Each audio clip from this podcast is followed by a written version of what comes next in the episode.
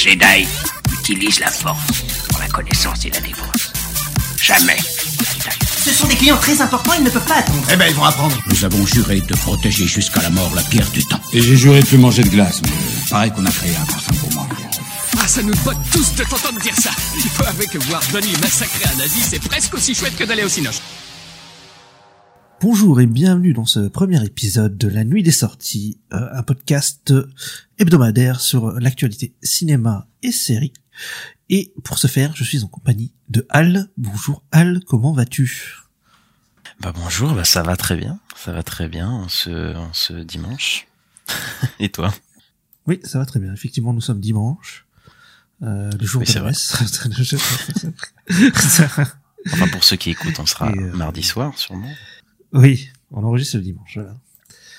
Et donc, euh, justement, on est un peu déçus pour commencer, parce qu'on aurait bien aimé parler euh, de la fin de la grève, mais c'est toujours pas fini. Et ouais, ouais, ouais, ce sera sûrement la, la semaine pro quoi. Bah, il y a moyen, ouais. Ce sera, oui, oui. On va voir, hein. C'est pas sûr, sur le coup, euh, parce que, je sais pas si t'as vu, mais, enfin, la MPTP, ils font un peu, euh, comment dire, un genre de forcing. Tu sais, euh, ils ont dit que c'était leur euh, offre finale, euh, tout ça. Oui, mais après je pense que c'est pas la première fois qu'ils leur disent ça. je pense qu'à chaque fois ils, ils grattent un peu plus. euh, et là, je pense qu'ils, enfin, en tout cas, je crois que c'était sur euh, sur ce qui, euh, ce, ce que les scénaristes prenaient, tu sais, sur les euh, sur les séries qui faisaient des des millions et tu sais qu'on fait plusieurs, euh, enfin qui sont des succès tout simplement et que là ils toucheraient des des parts du coup euh, dessus. quoi. C'est sur ça surtout que ça a été. euh, Enfin, qu'ils ont eu ce qu'ils voulaient. Après, je crois que c'est au niveau de l'IA que ça bloque. C'est pas. Oui, sur les, ce qu'ils appellent les residuals, euh, ouais, ça, ils auraient trouvé un accord. Ouais. Effectivement, c'est sur l'IA et, euh, la, ouais, les writers room, j'avais vu, mais je sais pas exactement c'est quoi le problème avec les writers room. L'IA, euh, on s'en doute, mais, room, je sais pas exactement, je sais qu'il y a un souci avec ça, mais, euh, Bah, à voir. je pense qu'on aura toutes les infos euh, euh, cette semaine, je pense. Euh, euh, là, là, c'est. bon, bah, de toute façon, on sait pourquoi ils, ils militent parce qu'on l'a pas rappelé, mais bon, quand même, c'est les scénaristes ils militent parce que bah ils sont quand même très mal payés. Hein. De toute façon, c'est même pas qu'en qu'aux États-Unis, hein, c'est c'est partout. Hein. Sauf que bon, ils ont la chance d'avoir un syndicat et là, ils ont pu se mettre en grève. C'est pas la première fois, c'est déjà arrivé en en 2008, il me semble. C'était en 2008 la dernière grève des scénaristes. euh, C'était en 2008, ouais. La dernière qui a duré 100 jours, je crois. Je me souviens, je regardais Prison Break à l'époque. Et, et en fait, euh, il y avait oui. des saisons qui étaient horribles. Après, en fait, c'était parce que bah, il y avait eu la grève des scénaristes. Il y avait plein de bah, Lost, je crois aussi, avait été impacté. Enfin, Ah, il y avait plein de plein de shows qui étaient Ah, impactés. Et, euh, et bah là, il y a l'IA en plus, quoi, qui est qui est concerné parce que bah on sait qu'ils veulent utiliser des IA dans leur création de de, de pour pour euh, pour être des scénaristes quoi, carrément quoi. Je crois que c'était Netflix qui cherchait un un genre de manager de d'IA pour les scénarios ou un truc comme ça là C'est- des, des des postes assez fous quoi. Ouais, il me semble que j'ai vu passer comme ça, ouais, c'est bizarre. ouais donc c'est c'est quand même compliqué quoi surtout que bon euh, je, je crois que les- un film réalisé par une IA c'est pas une bonne idée mais bon c'est c'est une autre histoire quoi. Oui, déjà de base. Déjà de base.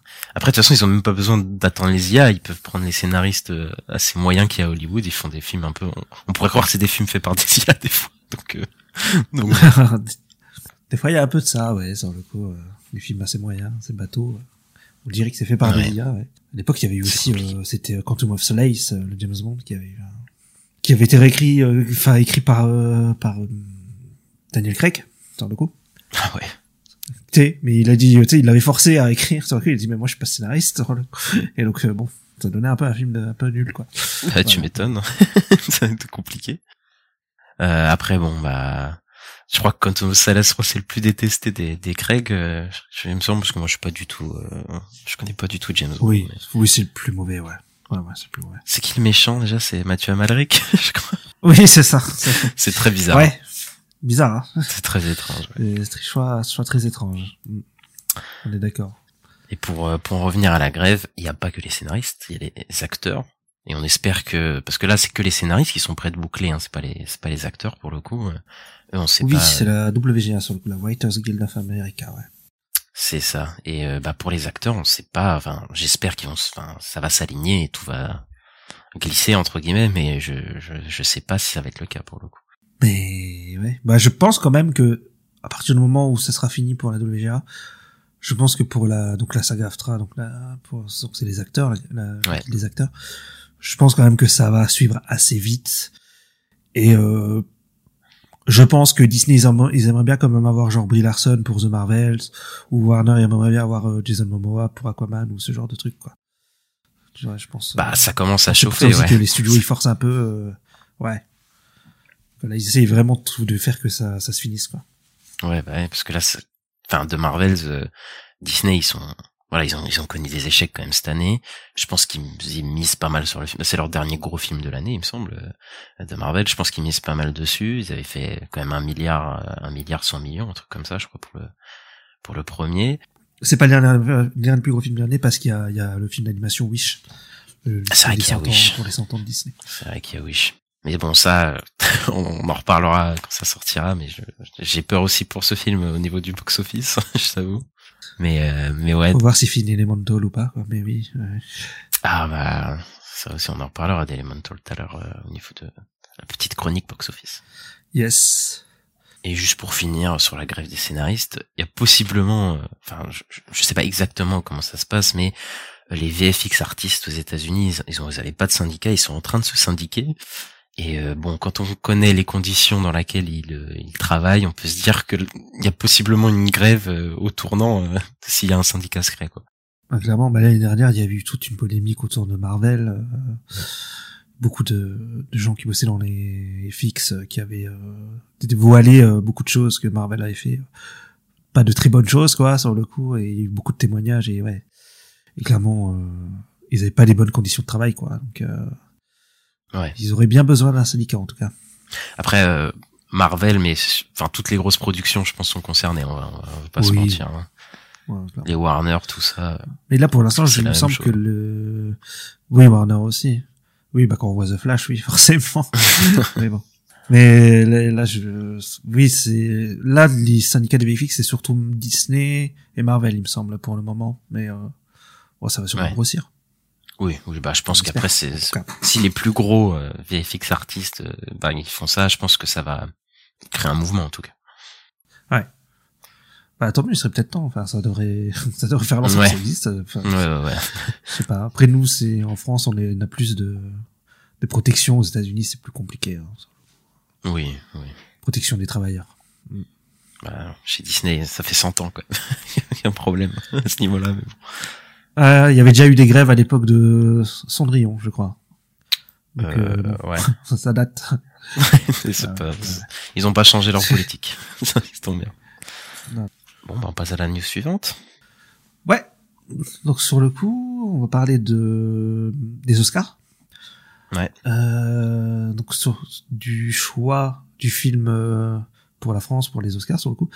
Et on s'attendait tous à ce que ce soit Anatomie d'une chute, et c'est pas du tout Anatomie d'une chute euh, qui a été choisi. Et on se demande pourquoi. Parce que Bah ouais. Ouais, ouais. Bah, il faisait partie des cinq films présélectionnés pour euh, pour y aller. Il y bah, il y avait euh, Les Chemins Noirs, le, le film avec Jean Dujardin. Je je l'ai pas vu, et il Ouais. m'intéressait pas de fou, je t'avoue. Euh, il y avait euh, bah il y avait Anatomie d'une chute. Il y a La Passion de Dodin Bouffon qui avait été sélectionné et qui est bah c'est lui qui a été sélectionné du coup pour les Oscars. Et je sais plus c'était qui- Ouais, c'est lui qui a été sélectionné. c'était euh, les, les- euh, lesquels les deux autres. mais- Après, ça se trouve, le film il est bien, tu vois, mais bon. Non, je pense, enfin, en tout cas, les retours que j'ai vus, euh, puis moi j'adore euh, Benoît Magimel, voilà, je, je veux le voir. euh.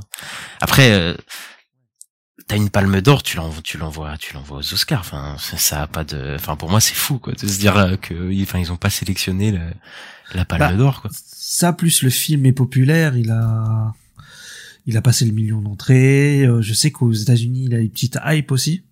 Ouais. Que ça en parle Ouais. un petit peu, euh, ça baisse un petit peu aux États-Unis.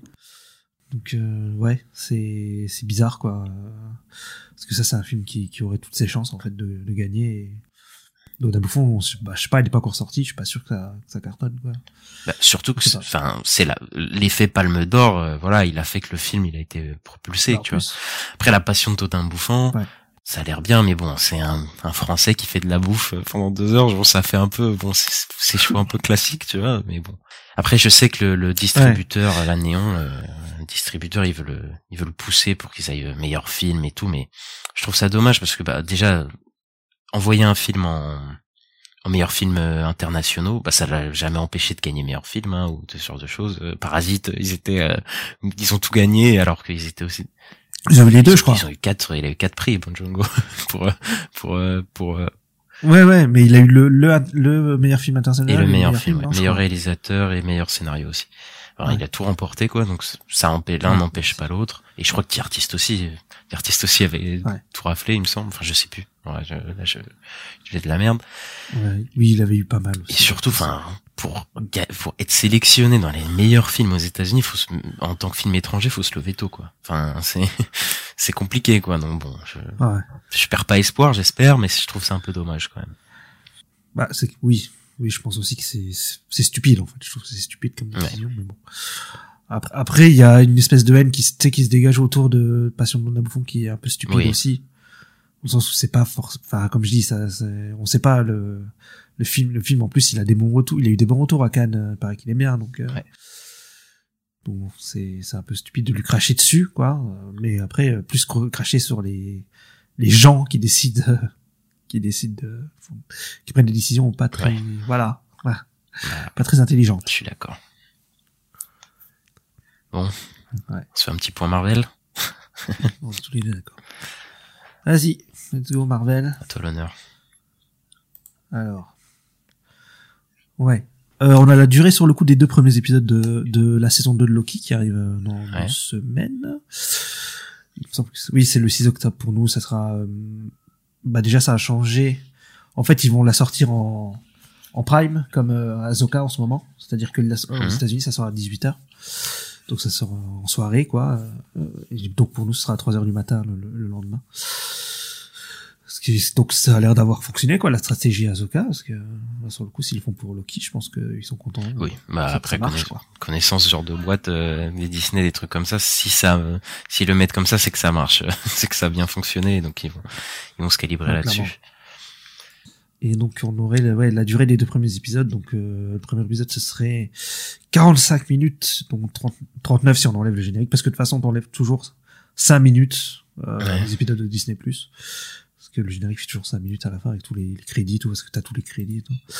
Et ouais, le deuxième épisode fait 49 minutes. euh, donc ça va, Bah, moi je trouve ça va. euh, pour- Ça 45, va pour l'instant. Après, 50, ça le truc c'est qu'on connaît Disney, on connaît. Des fois, ils te, ils te mettent au début des épisodes longs et après, hop, 30 minutes l'épisode et t'es un peu. euh, Ouais, bah le pire c'était Secret Invasion parce que les trois derniers ils font 30 minutes et ça c'est, euh, je sais pas pour moi Secret Invasion j'ai l'impression qu'il y a un vrai problème avec cette série parce que c'est le, dé- le début Ouais. c'est vraiment 55 minutes je crois le premier épisode et puis les, tro- les trois derniers quoi. Moi je pensais que ça allait, c'est généralement ça fluctue tu vois, Azoka ça fluctue.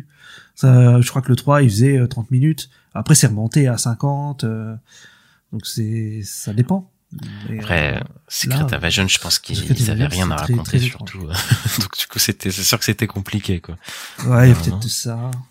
Après Loki, pour moi, j'ai pas vu toutes les séries Marvel, hein, mais j'en- ai vu là au moins la moitié, tu vois.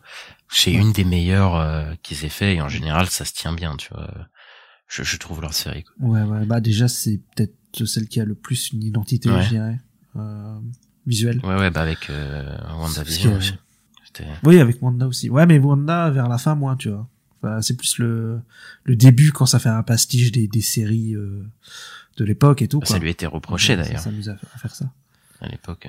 Bah que, enfin, les, les seuls petits reproches qu'il y avait sur c'est que la fin, elle était moins euh, engageante que le début. Quoi. Oui. Ouais, clairement, clairement. Donc là, là, Loki, ça se tient vraiment de bout en bout. C'est vraiment dans son délire, euh, un peu à la Doctor Who, je dirais. Il y a un côté un peu comme ça, Doctor Who. Ouais. euh. Et il y a vraiment des trucs visuellement, euh, avec ce, ce style un peu années 70 et tout. Enfin, il y a vraiment un truc, quoi. Je trouve il y a vraiment, un- il y a vraiment une identité visuelle à part dans Loki que t'as pas dans les autres séries Marvel. Ouais, je, je suis plutôt d'accord. Et en plus, il y a l'arrivée de Kiwai Kwan, il me semble, dans cette, euh, dans cette saison. Oui, aussi. Oui, oui, on verra. Vrai, On comment ça se passe. Ouais, bah, écoute, moi j'ai hâte. Je sais pas si toi t'as hâte. Euh, je, je dirais pas que j'ai hâte parce que disons que Marvel et moi, c'est une histoire d'amour et de, et de haine. Mais bon, on va dire que la dernière série Marvel que j'ai vue, elle m'a laissé plutôt du côté euh, obscur de la force. tu vois ce que je veux dire? C'est vrai que là, la dernière fois de Marvel, c'est Ah compliqué. putain, On Secret Invasion, ouais. c'était compliqué. J'espère que ce sera mieux et que ce sera au niveau de la, de la saison 1 de Loki, voire même mieux. Ce serait, ce serait cool. Ouais, bah ils peuvent pas faire pire que Secret Invasion pour moi, donc. Oh, ouais, là, faire attention. C'est jamais. hein. On continue avec Marvel sur le coup. Pour, on va parler de bah, du prochain film sur le coup. Pour là, on parlait de la prochaine série. Là, on va parler de la prochain film. Donc, qui est The Marvels, qui sort en novembre. Donc, euh, on a eu des infos sur son euh, budget. Ouais. Donc, combien? Bah, ce serait 270 millions. Euh, parce qu'il y a eu plusieurs rapports. Hein. Je, je crois qu'au début, ça disait 130 millions. Et en fait, au final, il y a un Ouais. autre rapport qui est sorti pour dire que ce serait 270 millions, ce qui me semble un peu cohérent avec tous les blockbusters qu'on a là, ces, dernières années, parce que je me dis 130 millions quand même, ça, moment, ça me paraissait un peu un peu bas pour un pour un Marvel, pour Bah, n'importe quoi. Ouais. Bah même pas qu'à Marvel, c'est surtout un film dans, dans l'espace généralement, Ouais. parce que il y a Ant-Man, je crois, qui coûte euh, 130 millions, un truc comme ça. Mais Ant-Man, euh, c'est un truc ter- très terre à terre, euh, pas besoin d'un budget de ouf. Ouais. Alors que là, c'est des trucs dans l'espace et tout, euh, avec plein d'extraterrestres et tout. euh. Enfin, 130 millions, ça me paraissait vraiment euh, peu et pas crédible. Quoi. Bah, surtout que je, je sais pas, mais je crois que le film il a subi la pandémie, hein, il me semble. hein. Donc euh, donc forcément Ouais, ouais. Le, le budget il a il a pas mal euh, il a pas mal euh, augmenté. Quoi. Enfin comme tous les films, comme Mission Impossible aussi qui a été catastrophe aussi au niveau de la pandémie. Oui, il y a eu bah, parce qu'avec les protections et tout, ça leur a fait bien monter les, les tous les masques à donner aux équipes et tout. euh, les Puis ça. arrêter arrêter un tournage puis le reprendre, ça coûte euh, extrêmement cher de Ouais. Aussi. de, ra- de ramener toutes les équipes, Aussi. de, de, de re- réserver les lieux, tout ça, c'est, c'est, c'est des gros coups, quoi. Et ça s'est ressenti cette année. Là, en fait, ils auraient, le film aurait un budget de 270 millions, mais ils auraient eu une subvention du, du gouvernement euh, britannique parce qu'ils ont tourné à Londres, sur le coup, ils auraient une subvention de 55 millions, je, 50? Ouais. C'est ça, ouais. plus. Euh, 50 cinq- millions, aux alentours des 50 millions. Donc euh, bon, on va dire que pour se faire Ouais. rembourser le film, euh, ils auront du coup un peu moins de besoin de d'argent, mais bon, quand même, ils vont devoir quand même euh, taper un bon score pour euh, pour rentabiliser le film. Après, Oui. s'il est au niveau des gardiens, Ouais. il sera, je pense qu'il se rentabilisera, mais bon. Ah oui, là, Je- on enfin, j'en ai déjà parlé avec toi, c'est le gros questionnement euh, de l'année, hein, parce que là, ils ont fait un flop, ils ont fait un succès. Là, ce, ce film-là, c'est un peu le, pour moi, ce qui va un, un peu guider le Ouais. box-office de Marvel euh, euh, dans- sur les prochaines années, peut-être. Ouais, oui, oui, c'est possible. Bah, c'est vrai que c'est, ouais, il faut voir euh, qu'est- qu'est-ce qu'il va rapporter parce que c'est quand même la suite d'un film qui a fait le milliard Ouais. en fait. C'est ça le truc aussi. Euh, c'est, c'est, il est dans le même état que dans le même euh, cas que Aquaman 2 où c'est des suites de films qui ont fait le milliard quoi et on sait pas trop euh, ça va marcher ou pas quoi. On, on se demande un peu qu'est-ce qui va se passer quoi. Parce que ça peut être une énorme, des énormes surprises comme des énormes flops quoi. C'est- Ouais. Enfin, moi, j'arrive pas trop à me positionner sur le film. euh. Moi, j'ai, moi, j'aime bien les personnages, donc j'ai envie que ça marche, mais, euh, Ouais, t'es dubitatif un peu aussi. mais je sais pas. ouais, bah, bien sûr. Parce que, en fait, on, on sait pas réellement l'engagement des gens, parce que surtout aux États-Unis, parce que, en plus, enfin, voilà, Captain Marvel, c'est un personnage qui a reçu pas mal de hate, euh, même son actrice, euh, enfin, c'est, honteux, hein, ce qui, ce qui s'est passé. Mais, euh, mais en fait, on sait, quand le film il a fait un milliard un, moi je m'attendais tellement pas parce que avant même que le film sorte, il y a déjà des gens qui haïssaient le film. Même quand le, le film est sorti, il y a des gens qui haïssaient le film. Au final, il fait 1,1 milliard.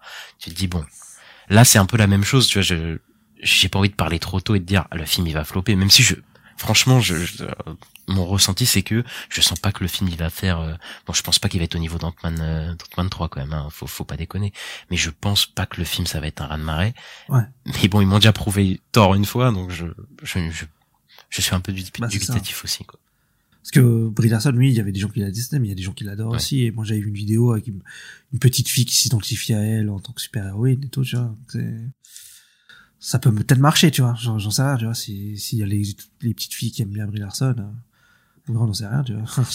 Oui C'est, en plus, il est en novembre, il est, avant, le truc, c'est qu'il était en compétition avec Dune 2, et là, Dune 2 n'est plus là. Donc, il a plus de chances aussi, je trouve, de, de faire un bon box-office. ouais ouais, ouais. je vois Bon, écoute, on verra bien. Après, d'ailleurs, on a une autre info sur sur le film. On a une info de, de la durée aussi. Je crois que, enfin, c'est des rumeurs hein, parce que ça pas, je crois que c'est pas officiel. Oui, c'est pour l'instant, ce serait pas le, le, le ton final, oui, effectivement. Oui, on aurait une durée de 1h45. C'est ça, ça à peu près 1h40, 1h45. Et je crois que ce serait le, mar- le film Marvel le plus court, euh, le plus court qu'on ait eu, hein. Euh, au cinéma en tout cas. Il n'y a pas eu plus court dans le genre dans la phase 1, ou non? Bah, de 1h40, euh, ça me dit rien du tout. Même les Hulk, euh, Captain Américain, non, je crois qu'ils duraient tous plus de... Le premier Thor et tout, non? Ouais, je crois que je crois que ça ferait le film le, le plus court, ce qui est assez bizarre parce que tous les films, Ouais, c'est étrange, surtout que t'as trois persos, quoi. ouais, ouais. Et puis tous les blockbusters, ils ont tendance à s'allonger un peu en termes de, en termes de, de Oui, durée. mais c'est pour ça que je parlais de la phase 1, parce qu'on est au début des années 2010, tu vois. Oui, oui. Bah, ils faisaient deux heures à peu près à l'époque. Ouais, je- j'étais en train de regarder là 1h54 le premier Thor, par exemple. Ouais. Bon, on verra. Et, et par contre, euh, il faisait eu entre 1h50 et 2h, j'ai l'impression. ouais, bah c'était à peu près ça. Ouais. Donc ça, ça ferait de lui le plus court, mais bon, on sait qu'ils peuvent changer. euh, ça peut changer euh, à tout moment le, la durée, quoi. Bah c'est ça, ouais, surtout que c'était, comme je disais, c'était, ouais. C'est c'est comme c'était pas la durée finale de- du film. Ouais. donc, euh, on n'a pas encore, on sait pas encore exactement. Parce que c'est bizarre, parce qu'à la base, il y avait des, des, des trucs qui disaient qu'il allait durer 2h30, et puis maintenant, après c'était euh, 1h45, donc je sais pas trop. Et la réalisatrice qui s'est exprimée, euh, Yann D'Acosta. Nia D'Acosta, euh, toi t'as vu son, son précédent film, il me semble. Ouais, Candyman, euh, que j'ai bien aimé, moi je le trouve très bien. Ok, moi, je, je l'ai pas encore vu, je le verrai peut-être avant le avant le film. Mais du coup, elle a dit que c'était pas son film, et que c'était bien le film de Kevin Feige. Et donc, elle a fait une, une commande. Bon, après, euh, on va pas faire les choquer non plus. on s'en doutait un peu euh, que bon, voilà, t'es dans la machine Marvel, tu fais pas ton film. Mais c'est vrai que c'est c'est rare aussi de, de, de- parmi des réalisateurs de chez Marvel de le dire ouvertement pour le coup que c'est- ah, c'est pas mon film. Voilà quoi. C'est genre les, les Russo à l'époque, ils, ils étaient persuadés de faire des films d'auteur de fou. Je me souviens. de toujours t'expliquer des trucs. Enfin, voilà, c'était c'était complètement fou. Oui. Mais mais là, elle est assez honnête dessus quoi. Ça me rassure pas du tout sur le film, mais bon. Bah, en vrai, c'est des films de Kevin ouais, depuis... Il y a peut-être que James Gunn, je dirais, qui a réussi à faire ces films, et encore, moi j'ai un doute sur le premier Gardien. Parce qu'il me semble qu'il est pas tout seul au scénario sur le premier Gardien, et qu'il y avait, il y avait une femme avec lui. Je sais, j'ai plus le nom, mais euh... il, est, il est tout seul à partir du 2, du Gardien 2. Bah c'est là où ils lui ont laissé les pleins pouvoirs après le succès du, du premier euh, en général. Ouais. Mais après, je pense que le premier, je trouve quand même qu'on ressent un peu le style James Gunn. C'est juste qu'il est un peu plus quadrillé quoi. Mais Oui. mais bon, je, je trouve, je Ouais, trouve qu'on le ressent quand même. Quoi. euh, Et je trouve, moi, qu'il y a pareil, entre Thor Ragnarok et Thor Love and Thunder, où Thor Love and Thunder, il se lâche, mais C'est pas forcément pour le. c'est peut-être trop là. C'est- ouais, un peu ça. Ouais, ouais c'est un peu ça. Je pense qu'il ouais, il, laisse un peu de marge. Je pense quand t'as fait des succès, il te laisse un- peut-être un peu. Peut-être euh, par exemple Sam Raimi, peut-être euh, si il réalise, euh, je crois c'est Secret Invasion, non c'est Secret Wars qu'il voulait faire, euh, qu'il voulait mettre euh, Sam Raimi. Ouais, il y a une rumeur comme quoi il voudrait le, il voudrait, ouais. Ouais, Enfin, mais en fait non. Ce qui, ce qui est sûr, c'est qu'il le voudrait pour Strange. Oui, Strange 3 en tout cas, il voudrait. Strange donc 3. peut-être qu'il pourrait plus se lâcher. Après, ça fait des vastes histoires sur Doctor Strange. Moi, je trouve que c'est pas vraiment un film de Sam Raimi, mais tu vas, tu vas me contredire, je le sais, mais moi je trouve pas. Oui, moi je suis, je, je pense l'inverse. Je trouve que c'est complètement un film de Sam Raimi. C'est après voilà. Ah là là. Il a fait Spider-Man 2, quoi. mais bon, c'est pas grave. Oui, mais il a fait Evil Dead aussi. Moi, je vois beaucoup d'Evil Dead dans dans dans dans Strange 2. Ouais, moi je vois un simili. euh, Mais bon, Pardon? bon. Non, je dis, je vois un- pour moi, je vois un simili euh, Sam Raimi, quoi. Ok. C'est pas, en tout cas, c'est pas assez pour que je me dise que c'est un film de Sam Raimi dans le film. euh. Pourtant, tu vois, il pouvait pas vraiment faire plus. Qu'il y a le film, il a déjà eu un avertissement, donc je pense qu'il faire plus, il fallait, il fallait être du rated quoi. Bon, bah après, ça. Non, mais même dans les scènes, dans certaines scènes, tu vois, il y a une scène de, de baston au début où il affronte un espèce de, je crois que c'est un genre de Starro, mais c'est pas Starro. Je, mais je crois qu'il y a un ennemi avec un œil euh, énorme là, et tu sais, il lui retire Oui, oui. l'œil. Oui, cette pas scène du d'action, Star je la trouve, euh, C'est dans DC Star. Oui, mais c'est, enfin, on dirait Starro quoi, en termes de ressemblance. Oui, oui. Mais euh, mais genre la scène, moi je la trouvais molle de fou quoi. Genre c'est pas, enfin mollet c'est Sam Raimi pour moi ça rime pas du tout ensemble, tu vois. C'est c'est quand même fou. Mais mais bon, on verra peut-être sur le Strange 3, il aura peut-être plus sa chance. Oui, peut-être aussi. Parce que Strange 2, il est arrivé en cours de production aussi, donc c'est un peu, c'est un peu spécial. Oui. Parce que Ouais, c'est annoncé Scott Derrickson à la base, au réalisateur, donc. Ouais, c'est ça. En tout cas, moi, je- moi, je suis, s'ils annoncent un 3 avec euh, Rémi, moi, je suis très content. Je, je tiens à le dire. Bah, écoute, euh, je préfère Sam Raimi euh, en dessous que Peyton Reed, si tu veux, mais euh, bon. C'est- c'est- Quand même. Tant qu'il se lâche pas, moi je suis pas, je suis pas heureux. Après Doctor Strange, j'avoue que c'est pas le de la phase 4 que moi je trouve euh, assez moyenne pour pas dire voilà. Bah, je trouve que ça va. Il est pas, c'est pas le pire, euh, il se tient un peu quand même. Bon, on reste euh, chez Disney, sur le coup? Vas-y. Et... Ouais, donc on va faire un petit point, maintenant qu'on a fait un point Marvel, on va faire un, un point Star Wars. Et ouais, il y en a eu des petites annonces Star Wars. il y a eu des petits trucs. hein. Ouais, on a eu quelques petits trucs. Hein. Donc on va commencer par euh, Lando. Ouais. Donc Lando qui serait maintenant plus une série mais mais un film. C'était dans un podcast. euh, C'était euh, donc son frère, le frère de Donald Glover. Parce que en fait maintenant c'est Donald Glover et son frère donc euh, qui euh, Stephen Stephen Glover Qui voilà, ont fait la série Atlanta ensemble, c'est ça. qui ont fait la série Atlanta, voilà, et qui vont, euh, qui avaient été annon- annoncés comme étant au scénario derrière le projet Lando, et donc euh, Stephen, il était euh, dans un podcast, on lui a parlé de ça, et il a dit, l'idée, c'est ne plus de faire une série, mais c'est de faire un film. Ouais. Voilà.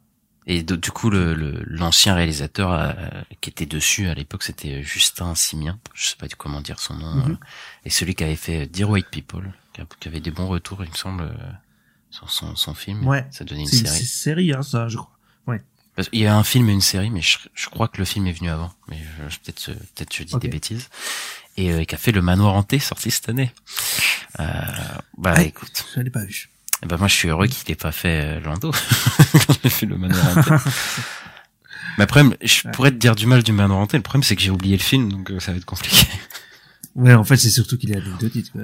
Ah ouais. anecdotique, pardon, le film. quoi. Ouais ouais. euh, Je sais qu'il y a des gens qui trouvent sympathique et tout. Moi je trouve d'une fadeur abyssale. Mais et tu penses quoi du coup de Lando euh, Toi t'es chaud toi en film? Bah, le perso, en vrai, je m'en fous un peu. Mais en fait, comme c'est eux, et que je sais qu'Atlanta, c'est bien, je suis un peu curieux. tu vois. Je me dis, ils peuvent faire peut-être quelque chose d'original euh, sur le perso et tout. Parce que oui, sur le coup, euh, je m'en fous. Mais euh, Andorre, je m'en foutais aussi. Et je, maintenant, je fais du lobbying pour euh, que les gens regardent Andorre, tu vois. C'est vrai, Donc bon, je, c'est vrai. je, je, je tue jamais un projet avant de le voir. Ok, moi ça me ça me fait un peu peur parce Ouais. que bah, j'ai vu Solo. Solo c'était pas vraiment euh, ma tasse de thé, je t'avoue, c'était un peu euh, ouais. un peu fade comme la mine.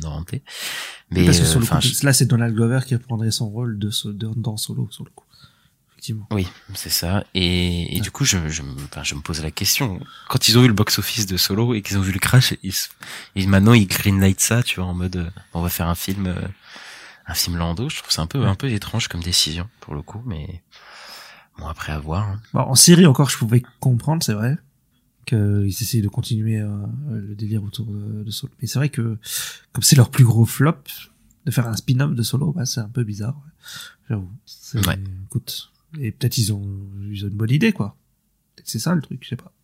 Bah après si euh, c'est entre de bonnes mains, entre encore une fois, euh, c'est- c'est- après je sais pas, je pense pas qu'ils vont réaliser le film eux-mêmes parce que je crois pas que c'était réalisateurs les, les deux. Hein. Non, je crois pas. C'était les deux. Je crois qu'ils sont juste des, des scénaristes. euh, voilà après s'ils engagent Ouais. quelqu'un de- d'assez bon, euh, voilà après euh, moi je demande qu'un bon film. Hein. C'est juste que l'idée de base me plaît pas, mais après euh, Andorre me, Ouais. me plaît pas de base, mais ce que tu me dis c'est c'est super donc euh, quoi à voir. bah Vraiment, c'est clairement la meilleure série Star Wars. Quoi Faut savoir que Ista fait du lobbying depuis euh, un an pour que tout le monde regarde euh, Andorre. c'est ça. Je n'ai pas cédé. Ça ne marche pas, mais bon, c'est pas grave. C'est un peu ça, ouais. bon, on passe au tâcheron, là. Ouais, bon, on en a parlé déjà juste un peu avant d'ailleurs. Ouais. Donc euh, on parlait de Taikar. En fait, il y a des news qui disent que son film Star Wars, parce qu'il est censé faire un film Star Wars, euh, donc il écrivait avec Christy Wilson Cairns, qui est donc une scénariste sur Penny Dreadful 1917 et Last Night in Soho. Et donc ce film-là, il- d'après certains, euh, certaines rumeurs, il serait annulé, mais il y en a d'autres qui disent non, il est toujours prévu, donc en fait, on sait pas trop. Moi, je pense qu'il est annulé en vrai, parce que ça en parle pas trop, quoi. Ouais. Truc qui est bizarre avec cette histoire, c'est que il a dit, enfin, il a dit publiquement quelque chose qui faisait penser que le film était un peu euh, annulé. Le film, ça, il a été annoncé il y a, il y a quand même un moment, quoi. Il a, ça fait, il y en a, on n'a pas de news dessus. Euh, Enfin, moi déjà de base, euh, Taika Waititi, je suis pas, je suis pas fan du tout. Là, si son projet est confirmé, que t'as Lando et tout, enfin, il y a un nombre de projets Star Wars qui est, qui est euh, hallucinant, quoi. Et on en reparlera après, mais il y en a encore un après, quoi, qui est, qui est annoncé. Donc bon. Oui. Bah justement, bah on peut en parler parce qu'en fait c'est par rapport à ce film-là que qu'il a dit une phrase. Ouais. Il a dit ouais. euh, donc en fait c'est il y a un film qui est euh, prévu et qui est annoncé pour euh, réalisé par Sean Levy. Donc euh, Sean Levy qui va faire le nouveau le prochain Deadpool et qui a fait euh, The Adam Project. Comment c'était euh, dans le jeu vidéo? C'était Free Guy. Free Guy, ouais. Euh, voilà, il a fait euh, la nuit au musée, les trois nuits au musée, je crois. Et euh, donc lui, il a dit qu'il était en train, juste avant que la grève des scénaristes commence, il était en train de, de peut-être sur un projet de, de Star Wars, euh, d'un film Star Wars, je ne l'ai vu. Et en fait, il y a Taika Waititi qui a, qui a parlé de ça et il a dit ouais, j'espère qu'ils vont lui faire euh, terminer son script, pas comme moi, un truc comme ça. Il a dit. euh, Oui. En, en gros, ça voulait dire euh, son film il est mort quoi, à Waititi quoi. Enfin, en ça. on comprenait comme ça quoi. C'est ça. Bah après, on, on verra dans les dans les futurs, mais bon, un film de Sean Levy. Euh, bon, le, le mec de Ryan Reynolds là, ça ça vend pas du rêve. Oui, clairement. Euh, et Hugh Jackman aussi parce qu'il avait fait Real Steel. euh, hmm. Oui. Bah du coup, c'est pour ça qu'il les a réunis euh, dans dans Ouais, bah. Deadpool 3. Parce que je crois qu'il doit au musée aussi. En tout cas, ouais, c'est c'est des acteurs euh, qu'il a beaucoup, qu'il a souvent dans ses films. Et pendant ce temps-là, on a un film de de, de Guillermo del Toro euh, qui aurait pu se faire et qui ne s'est jamais fait. Ouais. Ça, les studios, euh, écoute, euh, des fois on se demande pourquoi ils font les choix, euh, ils font des choix bizarres. Hein. Ils prennent pas les meilleurs projets. coup. Mais oui, il y avait un, c'est en fait c'était une interview de David S. Goyer. Et donc euh, David S. Goyer, il a, il a, il a effectivement révélé qu'il y avait, un, il était en train d'écrire un film Star Wars qui était censé être réalisé par Guillermo del Toro. Et Guillermo del Toro, il a dit, il y a J et bébé dans le nom, et bon, c'est clairement euh, Jabba le Hutt. Ouais. Et il voulait, il y avait une, une- une ancienne euh, déclaration de Guillermo del Toro qui était tombée où il disait euh, qu'il voulait faire un film Jabba le Hutt euh, en mode le parrain, quoi, et un truc de mafia, et que euh, voilà, c'est c'est clairement ça qui qui a commencé en gros, mais qui s'est jamais fait, quoi. Ah Bah moi j'aurais ouais j'aurais bien voulu voir ça même si Jabba je m'en fous euh, juste voir Guillermo del Toro euh. bon David S. Goyer Ouais. ce serait plus fluctuant mais mais mais Guillermo del Toro un projet avec lui ça aurait été sympa surtout que je rappelle il avait euh, on lui avait proposé à l'époque de faire un Star Wars euh, de la postlogie et il avait dit non parce que il sentait le bourbier arriver c'est pour ça. Del Toro, c'est marrant parce que ça, il y a plusieurs trucs, plusieurs grosses licences où il a failli y aller et il n'y a pas été. Parce que là, je pense aussi à bah, le Hobbit. Il devait faire le Hobbit à la base, Ouais. euh, Guillermo del Toro. Il l'a pas fait. euh, il devait faire euh, Justice League, Justice League Dark ouais chez DC. Euh, pareil, ça c'est annulé. Euh, Star Wars, pareil. euh. bah, après on, on, Sur les- on peut le revoir chez DC Guillermo del Toro hein. c'est pas dans le, le futur James Gunn DC Universe c'est pas impossible qu'il soit réalisateur hein. Ah bah il y a moyen. Oui oui, il y a, y, a, y a large moyen. hein. Parce que je pense que James Gunn veut, veut recruter des gens, euh, des réalisateurs peut-être un peu plus, euh, comment dire, tu sais un peu expé- expérimentés quoi. Ça faire ça m'étonnerait pas. Déjà qu'il a pris James Mangold là pour faire Swamp Thing. Ouais, ouais, et puis lui-même, c'est un, c'est un auteur, donc je pense qu'il veut, je pense que c'est important pour que qu'un réalisateur s'exprime, en fait, dans les films, parce que lui-même, il, c'est un réalisateur euh, qui s'exprime, euh, enfin, qui, c'est un auteur, quoi, il parle de, des sujets assez personnels dans ses films aussi, donc, euh, je pense que c'est important pour lui de, de recruter des réalisateurs qui ont la- un peu la même vision du ciné que lui. Ouais c'est ça. Et oui c'est vrai que Guillermo del Toro et James Gunn ça se, ça collerait bien quoi. Ouais, bah, moi, je paye pour un Justice League Dark, euh, avec euh, Guillermo del Toro, voilà, aux commandes. Moi aussi il y a aucun souci. On lui donne. Sachant qu'en plus qu'il a fait du Marvel euh, il y a très longtemps avec Blade 2. Mais euh, C'est c'était très bien. T'as des nouvelles de Blade? D'ailleurs non. C'est un running gag, ça. Vraiment, Ouais. Blade, bah là, de toute façon, on n'en aura pas avant la fin des grèves. Hein. Il va jamais sortir ce film. C'est incroyable. Enfin bref. je croise les doigts. je- J'espère qu'il va, qu'il va arriver un jour. On espère. Bah, pour finir euh, ces news, euh, est-ce qu'on parlerait pas des, des trois projets qui ont véritablement été annoncés? On a un peu d'infos sur eux Oui, Ça qui sont vraiment les projets qui sont sûrs, qui sont sûrs. Voilà, c'est annoncé officiellement. Ça a été annoncé officiellement à la Star Wars Celebration. Et euh, oui, donc sur le coup, euh, donc on a un film sur donc qui se passe une quinzaine d'années après euh, épisode 9. Ouais. Et donc c'est ouais, donc Rey est clairement le, le personnage principal. Et je- après ce qu'on a appris, ce serait le premier qui arriverait, hein, le film sur Rey. Hum. Et euh, c'est, c'est, euh, on a un réalisateur euh, dessus? Oui, euh, c'est une réalisatrice sur le coup. Ouais, Donc c'est Charmaine Obaid d'accord. qui a réalisé du Miss Marvel, quelques épisodes de Miss Marvel, je sais. Il me semble qu'elle est qu'elle est un peu connue pour. Elle a eu un prix, il me semble, pour un documentaire. Euh, c'est ce, c'est une. C'est c'est surtout ça qu'elle a fait des documentaires. Et je crois qu'elle est assez euh, connue pour ça. Ok, ok, bah, pourquoi pas. Après, c'est, c'est pas le projet qui me botte le moins des trois qu'ils avaient annoncé. Mais après, euh, bon, euh, vu la fin de Star Wars 9, enfin, je pense que voilà, je vais je vais Ouais. pas taper encore sur l'ambulance, mais bon, voilà, Star Wars 9, ça a un peu refroidi un peu tout le monde. Oui. Donc euh, bon, euh, un film sur Ray, à voir euh, ce qu'ils veulent faire, mais bon. Non, moi, moi, là où je suis euh, plus, euh, je me dis déjà, au moins c'est juste un film, c'est pas une trilogie où il y a deux réalisateurs qui vont avoir une vision différente et qui vont un peu se taper dessus. Ce sera un film avec un, un début, une fin, quoi. Bon, peut-être il y aura une fin ouverte, mais euh, là c'est c'est c'est sur un film, quoi. C'est pas sur une trilogie. En tout cas, le film est pas construit sur une trilogie, ouais. Ça c'est sûr. Ouais, ça. Enfin, j'espère qu'ils vont pas refaire la même erreur, en tout cas, de, de des trucs. Après, je pense que si le film il marche, euh, il y a moyen qu'il fasse des suites et tout, quoi. Mais au moins, si le Oui, film il clairement. est pas construit comme ça, déjà, c'est. Mais ils vont pas mal. l'appeler épisode 10, tu vois. Ouais, ouais, c'est- c'est bon, quoi. On peut arrêter euh, saga Skywalker. Je pense que c'est pas con d'arrêter les trilogies avec Star Wars. Hein. Euh, Oui, bah là c'est bon. Enfin, je veux dire, on- la trilogie centrale, cette histoire, euh, je pense qu'on en a fini, quoi. La histoire des Skywalker, Ah ouais. faut, faut clôturer, faut aller ailleurs. Et en parlant de films qui va ailleurs, est-ce qu'on parlerait pas de James Mangold Ah si, on peut parler, mais ça, ça va ailleurs, ça va très très loin.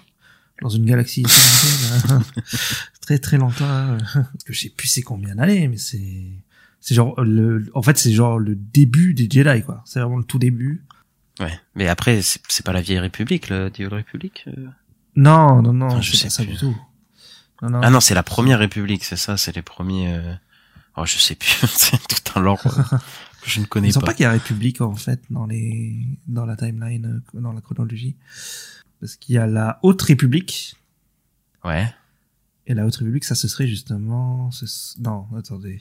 Non, la Haute République, ça c'est on va avoir en série avec euh, The Acolyte, qui arrive peut-être l'année prochaine. La, la Haute République, est-ce que c'est pas la République qu'on connaît dans les prélogies Enfin, c'est la fin de cette République-là qu'on voit dans la dans la prélogie, non? Euh, peut-être, ça se passe 150 ans dans l'épisode 1, euh, la Haute République. C'est la, la phase d'avant, quoi, si tu veux. Ok. Ok, bon, c'est un bon bordel. Hein. Cette Ouais. histoire, euh, je, je ne comprends plus rien. Mais c'est bien, il montre au moins que, parce que en fait le problème c'est qu'il se, il se, comment dire, il se, bloque à chaque fois sur euh, les Skywalker et tout, alors que bon, on a eu des jeux comme KOTOR et tout qui montraient qu'on pouvait aller dans d'autres périodes et qu'il y avait des super choses à raconter. Enfin, on sort de la saga des Skywalker et des, même sans parler de la saga des Skywalker, de, enfin, des mêmes 40 années à peu près, quoi. C'est toujours euh, autour de, bah, la chute de, le- de, de la République, euh, la, les rebelles ou, enfin, tu sais, c'est, entre en gros le Star Wars, euh, la prélogie et, euh, et la postlogie, quoi. Donc c'est les mêmes années, on suit les mêmes persos et tout. Ouais. Enfin, c'est, En fait, c'est surtout qu'il y a eu beaucoup de trucs entre la prélogie et la trilogie originale. Il y a eu beaucoup de choses entre le 3 et le 4. Ils ont fait beaucoup de trucs Ouais. comme ça, beaucoup de séries et tout. Et euh, sur le coup, là, il y a eu un peu des nouveaux trucs avec le Mandoverse, entre le 6 et le 7. Ça, sur le coup, c'est un truc où on n'a pas eu grand-chose, donc ça... euh, bah, c'est bien qu'on le développe parce qu'on sait pas d'où, c'est toujours pas d'où vient le First Order. Ouais, c'est un gros problème, ça. un gros Ouais, problème bah, qu'on de, va- je, je pense qu'ils vont essayer de recoller, tu vois. Mais ouais, Bah ouais, mais de toute façon ils sont obligés puisque dans les films ils l'ont pas fait, donc euh, bah, ils sont obligés d'essayer de, de. Voilà, bon, après ils peuvent développer des trucs, mais bon. Ouais. Bah parlons du Mandoverse d'ailleurs, il va faire un film euh, Dave Filoni. Pardon. Ouais. Un film. Euh, donc bah, il y a toutes les séries, euh, ouais. toutes les séries, euh, enfin pas toutes les séries parce que par exemple Obi-Wan, bah c'est c'est c'est c'est pas, euh, c'est entre le 3 et le 4. Donc, pas tout, toutes les séries, mais la plupart des séries euh, produites par Filoni et Favreau quoi, de Disney Plus, qui vont se réunir euh, sur un grand film au cinéma quoi. Ouais, bah moi je suis euh, complètement contre cette idée parce qu'au moins Avengers Endgame c'était une réunion de films. Et là là c'est enfin je, je sais pas si se tire une balle dans le pied ou si enfin en tout cas dans tous les cas ça me ça me plaît pas parce que bah faut avoir vu toutes les séries pour voir le film. Enfin c'est quand même fou de se dire ça encore tu, me dis OK tu dois voir tout- toutes les films tous les films là les 20 films Marvel pour voir le, le, gros film. Bon déjà c'est un peu une aberration mais allez c'est un peu dans, dans le domaine cinématographique là on te dit il faut que tu regardes des films sur des séries sur Disney Plus pour comprendre un, un film qui va sortir au cinéma. Je pense que déjà c'est pas une bonne idée du tout, mais, mais surtout que il y a des gens qui vont pas suivre. Je pense. Je pense vraiment que euh, il y a des gens qui vont vouloir aller voir le, enfin ils vont voir un Star Wars, tu vois, ils vont voir un Star Wars affiché, ils vont Mhm. pas comprendre qu'il va, va falloir avoir vu tous les toutes les séries. Et là, vu comment ils sont en train d'empiler toutes les séries, là il y a trois saisons de Mando, la Soka, les les Boba Fett, oh mon dieu Boba Fett. Et et il y en a plein, il y en a d'autres qui comptent arriver, des saisons Parce 2, que des saisons Crow 3. qui sera dans le dans le Mandoverse. Skeleton Crow aussi, je suis pas sûr que ça suive quoi. Euh, ouais, enfin moi je sais, euh, je pense qu'ils feront quand même en sorte que le film tu puisses le regarder sans avoir tout vu en fait. Euh, tu vois, enfin je pense qu'ils feront quand même un, pas un genre de récap, mais ils diront. euh, Enfin, je vois bien les séries finir, vraiment finir leurs arcs, tu vois, et lancer un gros truc euh, avec, euh, je sais pas trop, mais enfin moi je pense qu'ils vont faire quand même en sorte que même si t'as pas vu les séries, tu puisses le voir quand même le film. Enfin, je pense qu'ils vont faire ça. quoi. Je suis pas aussi confiant que Tu vois comme à mais- Avengers le premier, tu vois. Euh, ouais.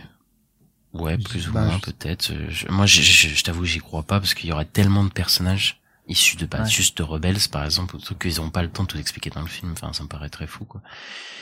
Et après, euh, Dave Filoni, euh, si c'est lui qui le réalise, faut voir s'il a les épaules pour réaliser un film, euh, bah, un film Star Ah Wars. bah ça, ça va être un test, hein. on est d'accord. Ça, ça, ça sera son premier film. Hein. Ouais, Enfin, il a fait un film d'animation qui est pas, qui est pas bien. C'est le premier, premier film Clone Wars. ouais. Ah, Bon, ça fait très longtemps. Bon, et puis là, il est quand même, euh, il a quand même fait des séries. Là, là sur le coup sur Azoka, c'est vraiment que lui. Enfin, il réalise euh, deux épisodes, mais c'est lui, il est vraiment showrunner quoi. Sur cette Ouais. série, plus que sur Mando et tout. Donc euh, bon, à, voir. il disait qu'il, j'avais vu qu'il disait qu'il avait appris un peu de Ryan Johnson, qui lui avait appris des trucs. Ouais. Bon, J'espère écoute. que Ryan Johnson l'a bien formé quoi. Après, il a l'air, il a l'air bien impliqué, donc euh, Ouais. on, verra. Et, et voilà, et voilà pour les news de la de la semaine. ouais.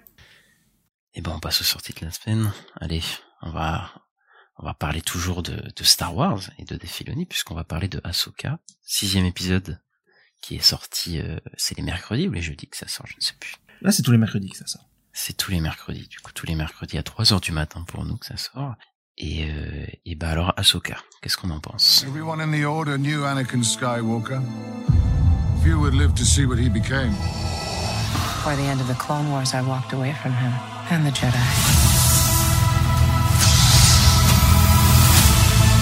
In this war, you will face more than just droids. As your master, it's my responsibility to prepare you. I won't always be there to look out for you. I could use the help. Once a rebel, always a rebel. Don't be afraid. And trust your instincts. I know you can do this, Ahsoka.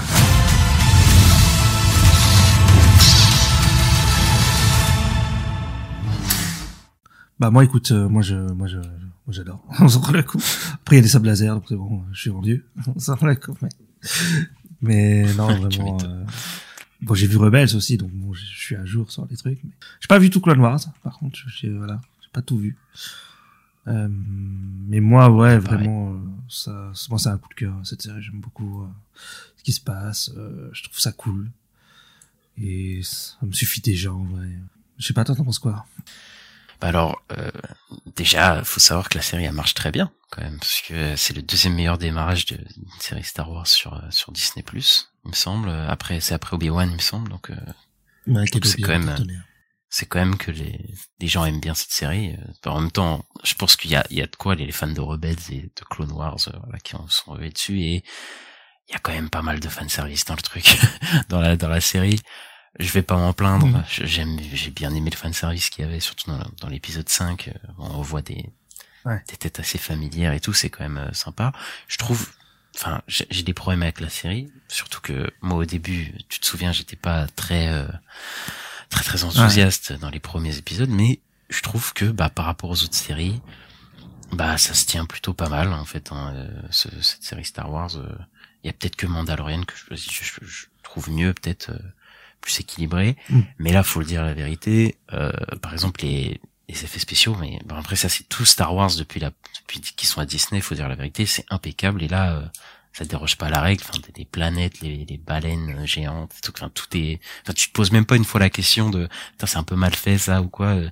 Enfin, il y a tout, il y a tout plein de créatures, euh, euh, de design, de costumes là aussi. Elle est dans l'épisode 6, euh, y a, y a- on voit le général, euh, le général Throne enfin, et euh, il y a euh, ces stormtroopers qui sont un peu, ils sont pas pareils. Il y a un mec qui a un, qui a un masque Ouais, on, doré. dirait tout. un Enfin, ça- des, on dirait un peu des Stormtroopers euh, zombies, euh, tu sais, ils sont tout cassés, on dirait, ils ont, on dirait sont, ils sont morts, tu vois, mais ils sont revenus à la vie, c'est un peu, c'est, spécial, mais ça donne un truc, euh, ouais, un peu à part, euh, ouais, j'aime bien, moi. Sur le coup, c'est, c'est, Ouais. euh, on n'a jamais vu ça, quoi. Même son vaisseau, il est, il est complètement défoncé, quoi. Genre, je trouve c'est c'est Ouais. sympa l'attention aux détails du, du, du truc. euh, Enfin, puis Throne, je le trouve vachement bien fait, il est bien joué et tout. euh, euh, Enfin, même tous les méchants, même de cette série, je les trouve super. Déjà, le Baylan Skoll et son apprenti, je trouve, ils sont assez euh, assez gris comme personnage. Bon, Jedi gris, je sais pas, mais en tout cas, ils sont assez gris. On sait pas trop ce qu'ils veulent. Ils sont du côté des, des sites, mais pas vraiment. Enfin, et je, et je trouve dans leur euh, dans leur acting, ils sont vachement bien les deux. C'est les deux meilleurs acteurs de de la série, je trouve. euh, le- L'apprenti, bon, elle parle pas beaucoup, mais je trouve qu'elle l'actrice se donne pas mal. Et alors, euh, Belen Skull, euh, bah, j'ai Ouais. oublié le nom de l'acteur d'ailleurs. C'est c'est dommage. Ray Qui- Stevenson. voilà, qui nous a quittés euh, il y a pas si longtemps. Et bah, il est, il est super aussi, quoi. Ouais, je suis d'accord, c'est, ils sont vraiment, euh, ouais, ils sont très charismatiques, les deux, et ouais, on a, envie d'en savoir plus sur eux, quoi, et, euh, et c'est toujours un plaisir de les voir, quoi, sur le coup. euh. Je sais pas ce qui va se passer, mais ouais, euh, ouais, ils, ils sont, ils sont pas méchants, méchants, enfin, on, on voit qu'il y a un peu plus que ça, et que, en plus, Payton Skull, c'est un ancien Jedi, qui aimait en plus le, l'ordre de Jedi, quand même, leur, leur idéal et tout, donc c'est pas un méchant, euh, vraiment juste, euh, je vais conquérir le monde, je sais pas quoi, c'est, il est, il est complexe, quoi. Ouais. Et c'est intéressant. Et Throne qui vient d'arriver, il a l'air, il a l'air vraiment pas mal aussi. Euh, Moi, je, moi, je, j'ai pas vu du tout Rebelle. hein. Donc tous les persos, je les ai découverts là. Euh, Throne, euh, je trouve qu'il est très charismatique. Il y a la musique aussi quand il arrive, le- les bruitages des Stormtroopers et tout. Enfin, Ouais. vraiment, c'est, c'est impressionnant. Même les, les rapports d'échelle dans le dernier épisode où, où tu vois le, j'aime bien ça. C'est pour ça que j'aime bien Rogue One aussi. C'est quand tu vois le, le, le, Destroyer, je crois que c'est le Star Destroyer Ouais. qui arrive au-dessus du truc et tu te rends compte du de la taille du vaisseau quoi tu te dis putain c'est incroyable donc euh, donc je, je trouve ça assez sympa et on a des bonnes fights enfin moi je trouve que les chorégraphies sont plutôt bonnes là dans les épisodes 4 5 euh, ça se fight bien et et c'est bien rythmé c'est puis moi je suis friand des sabres laser aussi donc euh, donc je trouve que ça passe plutôt bien Ah, bah ouais, moi aussi. Mais moi, ce que j'ai bien aimé dans le 6, c'est que je trouve qu'il y a beaucoup de lore. Tu sais, on, on découvre des nouvelles créatures, nouvelles planètes. Euh, bah, sur le coup, avec Swan, on a plein de nouveaux trucs aussi. On voit les sorcières de Datomir. Enfin, on voit beaucoup de trucs. Euh, L'épisode est super intéressant pour si, si je vous intéresse, enfin, si on s'intéresse au lore de Star Wars. Là, il y a beaucoup d'infos, en fait. Il y a énormément d'infos à, à ajouter. euh. Je pense sur le wiki, là, ça a pas, ça écrit pas mal de trucs euh, depuis la semaine dernière. ah bah, je pense que là ouais la, la série euh, Mais euh, il y a aussi un, pardon. non vas-y Ouais. vas-y Et non, je disais, il y a aussi un travail de ouf sur le, le sound design, j'allais dire. euh, Quand le vaisseau il arrive, euh, enfin, il y a des trucs qui font. il, y a des, il y a des sons de ouf. Non mais euh, les bruitages, après dans Star Wars, en, en général même la postlogie, euh, tout ce qu'ils ont fait, les bruitages, c'est toujours, euh, c'est- tu sens vraiment que t'es dans un autre univers. euh, je trouve à chaque fois et ça marche super bien quoi. Ouais. Après malheureusement j'ai quelques Ouais, réticences. Je pense.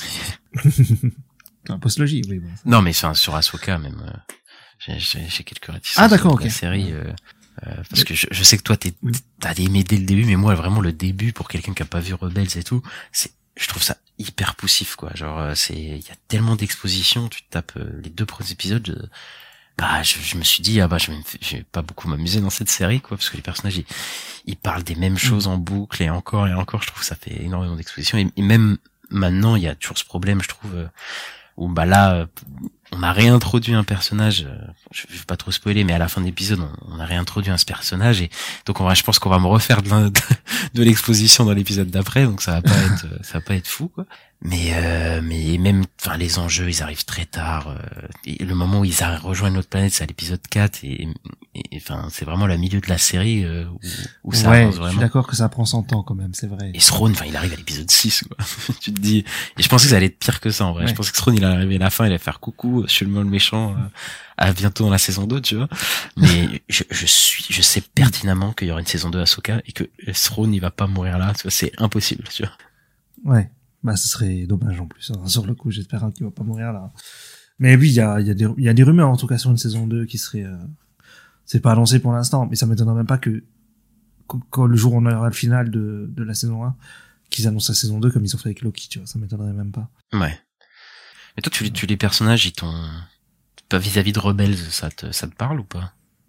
Bah, c'était bizarre en fait le truc de Sabine et Ahsoka parce qu'en fait, il y a pas du tout ça dans Rebels, tu vois, le fait que ce soit son apprenti et tout. euh, c'est pas du tout son apprenti en fait, mais c'est là, c'est dans la série qu'ils ont fait ça que genre euh, elle forme Sabine à la en tant que Jedi et tout, Padawan quoi. Et euh, c'est vrai que c'était un peu bizarre sur le coup. En tout cas, on...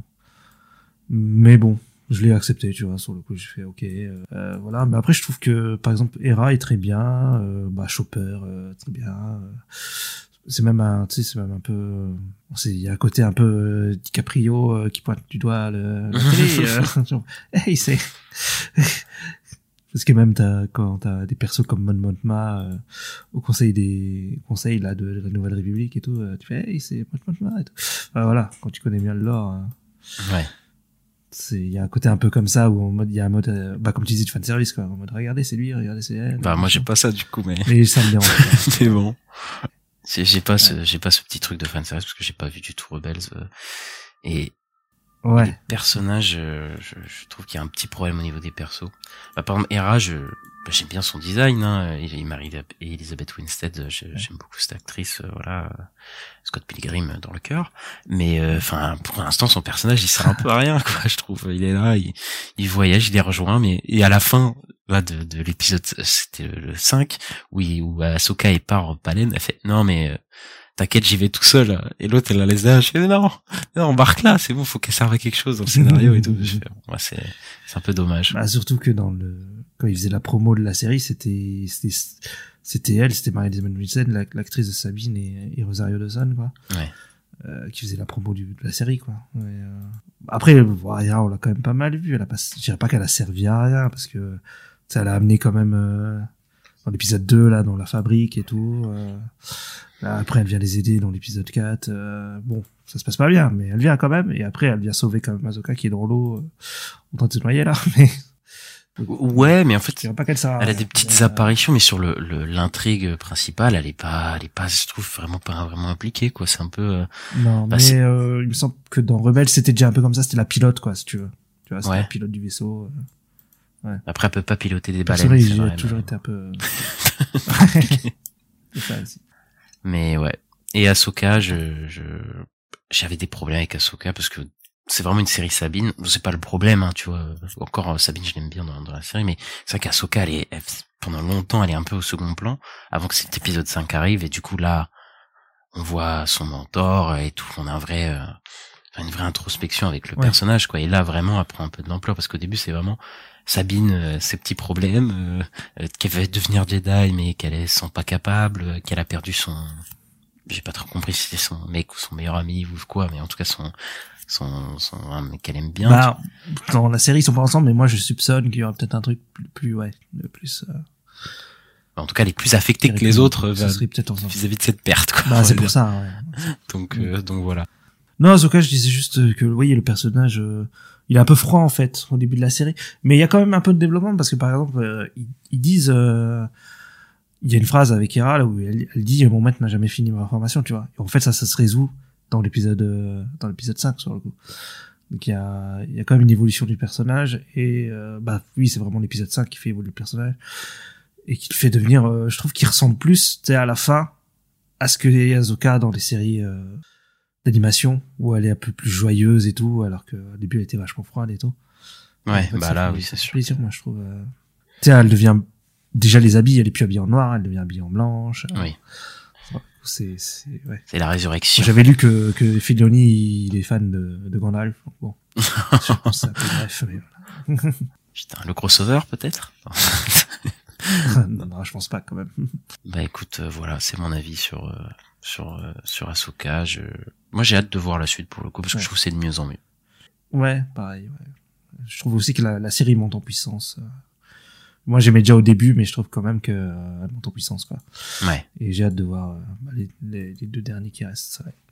Euh, sur le coup, on va passer dans un autre univers euh, plus euh, de la mafia, je dirais. Oui, oui, ça- va. Ouais, on va dire ça. hein.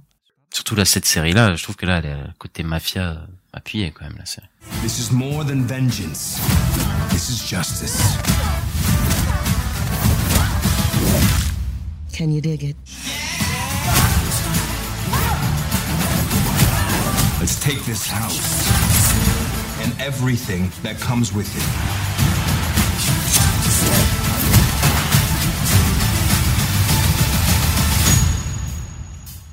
And away we go.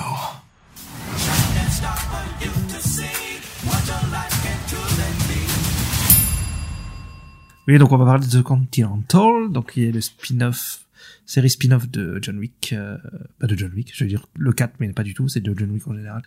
Et, euh, donc sur le, le fameux hôtel de la où il y a les, les tueurs à gages euh, qu'on voit dans les films.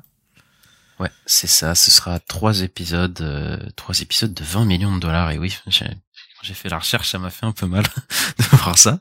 Euh, et que c'est sur Winston, donc euh, Winston Ouais. Scott, le, le gérant qui est joué par Ian euh, Ian, Ian McShane, je crois le- l'acteur il s'appelle comme ça, Ouais. Qui, euh, qui est le, le- le gérant du Continental dans, dans l'univers des films euh, John Wick. Et on va voir son ascension du coup aux États-Unis. euh, et voilà. Et on voit aussi euh, Carol, dans comment il s'appelle? Qui était joué par Rick, c'était? Ch- Sharon, Sharon. Bien, Sharon. Sharon, Sharon, c'est ça, oui, Sharon, le, le, le personnage joué par Lance Reddick qui, qui apparaît dans la série. Et bah, et bah, écoute, euh, je vais, je peux commencer si tu veux. Ben moi, je me suis posé la question avant de lancer parce que j'avais oublié que ça sortait cette semaine et du coup, je, l'ai- je l'ai regardé euh, hi- hier ou hier ou avant-hier, je sais plus, j'ai plus la notion du temps. Euh, mais euh, en tout cas, je me suis dit, mais à quoi il sert ce spin-off Je me suis dit, pourquoi ils font un spin-off sur ça? Et j'ai commencé à réfléchir, je me dis, je suis pas fan de John Wick, moi j'aime bien le 1, le 2, le 3, je, je, je suis pas fan euh, vraiment, quoi, même si bon, j'apprécie les chorégraphies et tout. Le 4, j'ai j'ai beaucoup aimé parce que bah, justement, il y avait des personnages qui m'intéressaient, euh, en tout cas qui m'impliquaient dans l'histoire, alors que le 2 et le 3, j'ai- c'était plus compliqué, à part John Wick. Et là, je me suis dit, mais ils font un spin-off en série d'un- d'un John Wick sans John Wick. tu vois? Et là, je me suis dit, hmm, mais attends, du coup, ils vont parler de qui? Et les mecs te parlent de Winston Scott, donc Ian McShane. Et moi, pour moi, ce personnage, il marche bien en tant que euh, personnage secondaire, en fait, Ouais. John Wick. Mais est-ce que c'est assez pour faire un, un spin-off sur le sur lui, quoi? Surtout que, enfin, c'est Baba Yagra, quoi. Le John Wick, c'est le mec qui, qui, enfin, c'est le meilleur assassin du monde. C'est logiquement, tu te dis, bah, j'ai envie d'un spin-off sur lui, quoi. Pas de, pas de, pas d'un spin-off sur, euh, sur Winston Scott. Bon, bon. Et bah, euh, moi, je trouve ça, ça, il y a un gros problème au niveau des personnages, quoi. Dès que j'arrive, c'est, ils sont hyper fat, quoi. Et en plus, ils s'enchaînent en 1h30, hein. 1h30, c'est comme une histoire de la vie. On a l'enchaînement de je sais pas combien de personnages qu'on connaît pas, qui sont hyper fat. Et qui sont joués par des acteurs que, pour le coup, je trouve pas mauvais, je trouve ça va, ils sont pas dégueux. Mais ils ont un manque de charisme vis-à-vis des films. Et tu regardes le, bah, le Sharon, qui est joué par Lance Reddick, tu, tu regardes là, l'acteur qui le joue, déjà, il le ressemble pas du tout. Mais en plus, il a, il y a une différence de charisme qui est énorme, quoi, entre les deux. Et, et le personnage de Ian McShane, euh, le Winston Scott, bah, c'est la même chose. Ouais. Je, je pourrais même pas te dire que c'est le même personnage, quoi. Non, ils se sont pas du tout. Ils sont les sais, j'avais oublié que c'était lui, quoi. ouais. Ouais, je peux Donc, comprendre. euh, donc moi, c'était compliqué déjà de, de m'accrocher à la série directement, quoi. Et alors, 1h30, John Wick, mais il y a deux scènes de baston.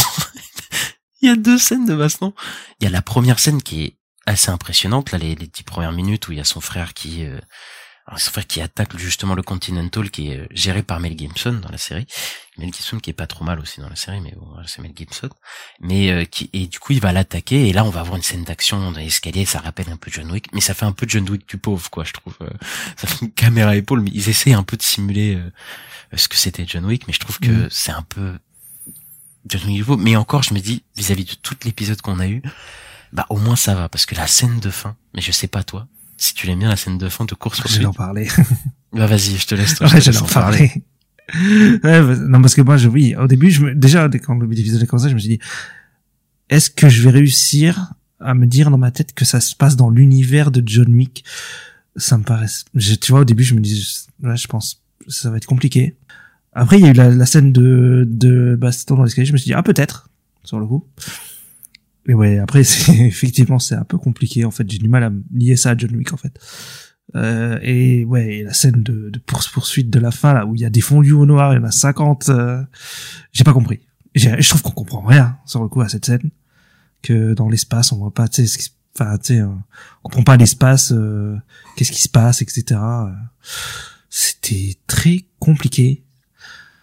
Euh, étrange hein, comme choix. je- je- il faut, il faut une course poursuite. En plus, franchement, la série, on sent qu'il y a du budget, tu vois. Ils nous font une course poursuite qui a l'air pas mal, mais ils te font des cuts. Mais tu- je ne comprends pas.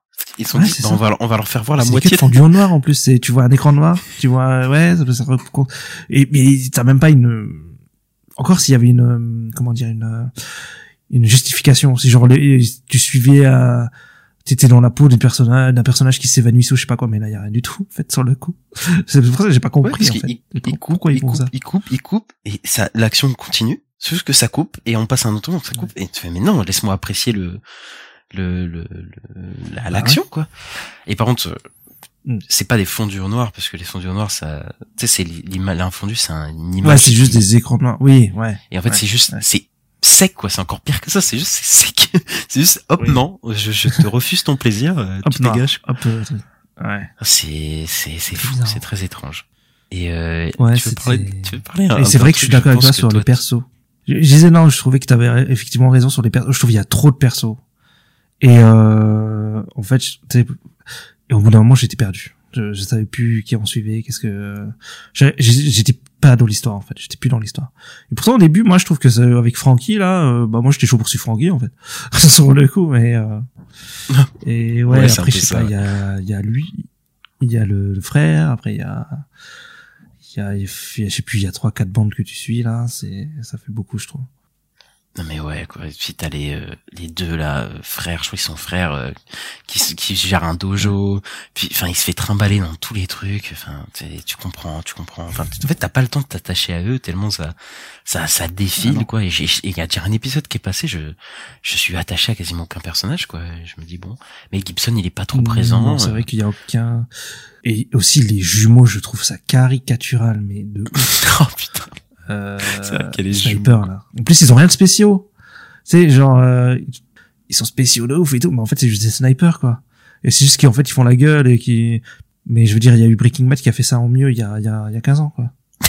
c'est un peu ça en plus. ouais. Non, je suis d'accord. C'est horrible quoi. Les, les, les jumeaux, enfin, tu sais, ils sont en mode, il y en a, ils sont, ils ont, ils ont en mode poker face tous les deux, et ils ont des coupes un peu bizarres. Ouais, c'est puis ils ça. avancent et tout. Tu fais, ouais, mais ils sont pas menaçants pour, enfin, un sou et bon. C'est assez Bah, compliqué. non. mais euh, mais je, je voulais euh, savoir ton avis sur la musique. Ça m'intéresse parce que j'ai noté un truc. mais je suis sûr que tu l'as remarqué aussi. Ah ouais? Ah, oui! Donc, la musique de Jojo? Mais attendez, c'est le moment le plus what the fuck que j'ai vu de, de cette année. C'est. Mais non, mais tu sais que j'entends la musique qui commence et c'est une musique de JoJo's Bizarre Oui, Adventure. oui, pour j'entends qui les. Et qui, Ouais. et, et- Bah, pas vraiment à la base, mais oui. enfin, je veux dire en tout cas qu'elle est affiliée à ça, de- au To Be Continued. De, Ouais. de- et, et genre, j'entends la musique, je dis, mais je connais ça, tu sais, le début, les premières notes, je dis, mais attends. Et après, à la fin, Je sais pareil. mais je dis, mais pourquoi il y a, pourquoi il y a cette chanson, genre, et il y a plein de chansons dans le film, où je me dis, mais pourquoi ils ont choisi cette chanson, je- Il y a un moment, ils sortent, je crois que c'est au niveau de la voiture, tu sais, t'as, euh, I'm a Bad Bad Man, je sais, je sais plus, je me souviens jamais de cette chanson, mais, enfin, du titre de la chanson, mais elle est ultra cliché, là. Mhm. Je, je pense, tu vois, de, de quelle musique tu veux parler, mais elle est, euh, elle est horrible quoi. Enfin, c'est pas horrible mais dans le sens elle est mauvaise, mais genre c'est t'as pas le droit de sortir une chanson comme ça. euh, c'est tellement cliché quoi. Ouais, elle, elle est pas, ouais, ouais, ouais, ouais. c'est, ouais, c'était compliqué. C'est les musiques, c'est, c'est bizarre, les choix, euh, ils font des choix très, très étranges. Ah ouais. Il y a pas du Ozzy Osbourne, je crois, dans le générique de fin, il y a un truc comme ça, un peu rock, euh, je sais plus ce que c'est. Je connaissais la musique, mais je sais plus qui, qui c'était, qui chantait. Je comprends pas l'identité musicale qu'ils veulent avoir dans cette série en tout cas. Ouais, c'est très étrange. hein. On peut dire qu'on n'est pas très enthousiaste vis-à-vis de, de la série quoi. Non. Ça va être, euh, on verra l'épisode 2, mais bon, euh, si Ouais. on se retape 1h30, euh, j'espère que ça bougera un peu quoi. Ouais, on est d'accord. Bon, on passe à la suite. C'est parti pour One Piece. We haven't sailed together for very long, but I know we've got each other's backs.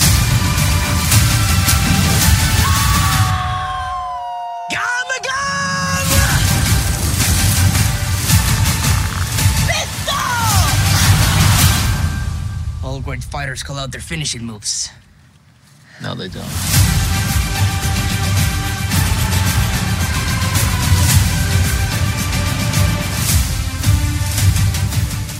Donc la série live, euh, l'adaptation de Netflix, euh, qui a coûté euh, à peu près 144 millions de dollars. Putain. Donc ça ferait 18 millions de dollars par épisode. Ils ont annoncé une saison 2 il y a pas longtemps. Euh, Je crois que c'était la semaine dernière. Enfin, c'était il y a pas Oui, longtemps. c'était il y a une semaine, ouais. Et Donc c'est que ça a quand même fonctionné assez pour que Netflix soit content des chiffres pour annoncer une saison 2. Parce que ça aurait pu être un énorme flop et bon ça c'est pas un flop en tout cas. 50 millions de visionnages à peu près, il me semble. Ouais. Sur, sur euh, les... Qui est pas genre le plus gros carton de Netflix mais c'est pas dégueu non plus quoi. Après, je pense qu'ils ont vu que sur le long terme, ça devrait être bon, quoi. C'est à peu près ça, je pense. Ouais, c'est peut-être pour ça. Ouais. Je pense que c'est pour ça. Et nous, qu'est-ce qu'on en pense? Euh, Nous, qu'est-ce qu'on en pense? Euh, Mitigé, moi, je dirais, parce que je trouve qu'il y a quand même des bons trucs, mais je trouve que faut se calmer sur euh, Twitter et tout là, parce que c'est pas genre incroyable. voilà, j'attaque Twitter, désolé. Coup, mais- en fait, quand ça assume le côté cartoon, c'est marrant. C'est- Je trouve ça, moi, ça rajoute un truc un peu différent des autres séries Netflix, quoi. Mais euh, ouais, moi, moi, la structure euh, flashback à chaque épisode, j'en pouvais plus à la fin. euh, et j'avoue que je me suis un peu ennuyé quand même en regardant la série. Et qu'en fait, c'est, en fait, à chaque épisode, je, je commençais à être dedans à 15 minutes de la fin de l'épisode. Voilà. C'était un peu, euh. C'était un peu bizarre. Et les épisodes avec euh, Usopp, là, c'était, euh, Ah bah, comme dans le manga. Ouais. Moi, je Ouais. déteste euh, Usopp euh, dans le manga. Je, je, je- Voilà. Ce personnage, son, même son, son histoire, c'est la pire de East, de East Blue. Donc, euh, One Piece, c'est l'adaptation du Mm. manga. Je pense que tout, a tout le monde qui écoute, c'est ça. Et en gros, bah, il y a un arc, c'est l'arc de Usopp. C'est, et Usopp, déjà, c'est un personnage qui est, je trouve nul, mais vraiment, euh, autant euh, dans la diégèse du film que, juste quand je réfléchis comment son personnage, il sert à rien. Et donc, euh, là, on a tout son arc qui est, enfin, qui est tiré en longueur en plus dans la dans la série et on n'en pouvait plus au bout d'un moment quoi. Après je je je, je suis pas d'accord avec les gens qui disent que ah c'est une bonne adaptation mais en même temps faut dire la vérité moi je trouve que ce qui a marché ce qui a fait que les fans aiment bien c'est quand même que c'est au-dessus des merdes qu'on a eu comme Dragon Ball Ouais. Evolution euh, des trucs comme ça parce que je pense que ceux qu'on fait la série ils aiment vraiment le, le manga pour le coup ils l'ont pas dénaturé tu vois comme euh, Dragon Ball Evolution des trucs comme ça il y a, on sent que c'est des vrais fans, et c'est des vrais passionnés qu'on fait le, le tout. Bah, Oda, de toute façon, était impliqué, le, le créateur de One Piece. Ouais, il a été très impliqué. hein. Et je trouve qu'il y a un vrai respect de l'œuvre pour le coup là, euh, niveau des personnages, il y a un- Mm. même le côté cartoon dans l'ambiance est bien respecté que qu'il y a dans dans dans One Piece. L'ambiance, les acteurs, ils sont ultra impliqués. C'est pas pour autant qu'ils sont des bons ac- des bons acteurs, mais on sent que bah ils ils aiment bien jouer leur personnage. Donc Ouais, moi je trouve que le cas ça va, il est attachant quoi. Il- Ouais, c'est ça, quoi. Ils, ont- ils sont partis chercher le mec qui crie le plus au monde euh, pour faire euh, Luffy, tu vois. je- Enfin voilà, ils sont partis chercher vraiment exactement les, les bons gars, quoi, et ça, et ça marche plutôt bien. Maintenant, euh, un point de vue d'un point de vue visuel, c'est c'est c'est c'est un peu catastrophique sur pas mal de pas mal de points.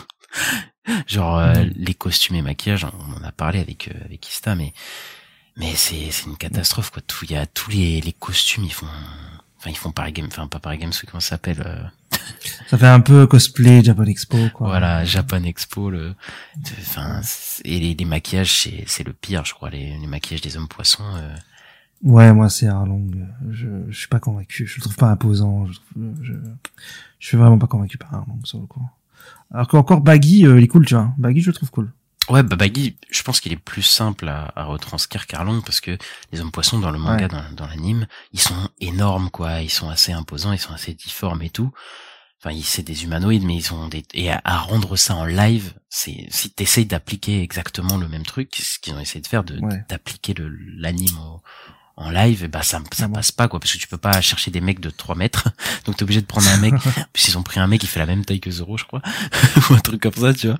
Et tu te retrouves bah un mec beaucoup moins imposant. euh, et bon voilà, c'est un peu ridicule quoi. Il y a certains hommes poissons qui sont un peu ridicules, je trouve. Ouais, ouais, je suis d'accord. Mais euh, moi, c'est pour ça ce qui me fait peur, bah, c'est Chopper euh, parce qu'il a été clairement teasé pour la saison 2 et je je sais pas trop comment ils vont le faire, quoi. Parce que quand on voit Arlang, euh, ça me fait un peu flipper. Bah là c'est c'est c'est l'enfer, hein, tous les choppers, les Frankie, les trucs comme ça, parce qu'il il il y a le, je crois que c'est le showrunner qui avait dit qu'ils étaient capables d'aller jusqu'à 7-8 saisons. Euh, plus on avance, plus Mm. c'est chaud. Hein. One Piece au niveau des pouvoirs. Ouais, bah ouais. Je ne sais pas comment ils vont s'en sortir, mais écoute, euh, on, on verra bien quoi. Et puis il y a des persos de plus en plus euh, what the fuck quoi, qui arrivent, euh, plus on avance, quoi. Clairement. T'aimes bien les combats, toi? J'aime bien les combats de Zoro. Zoro, il, lui, c'est, c'est cool, je trouve, quand il se bat. Ouais.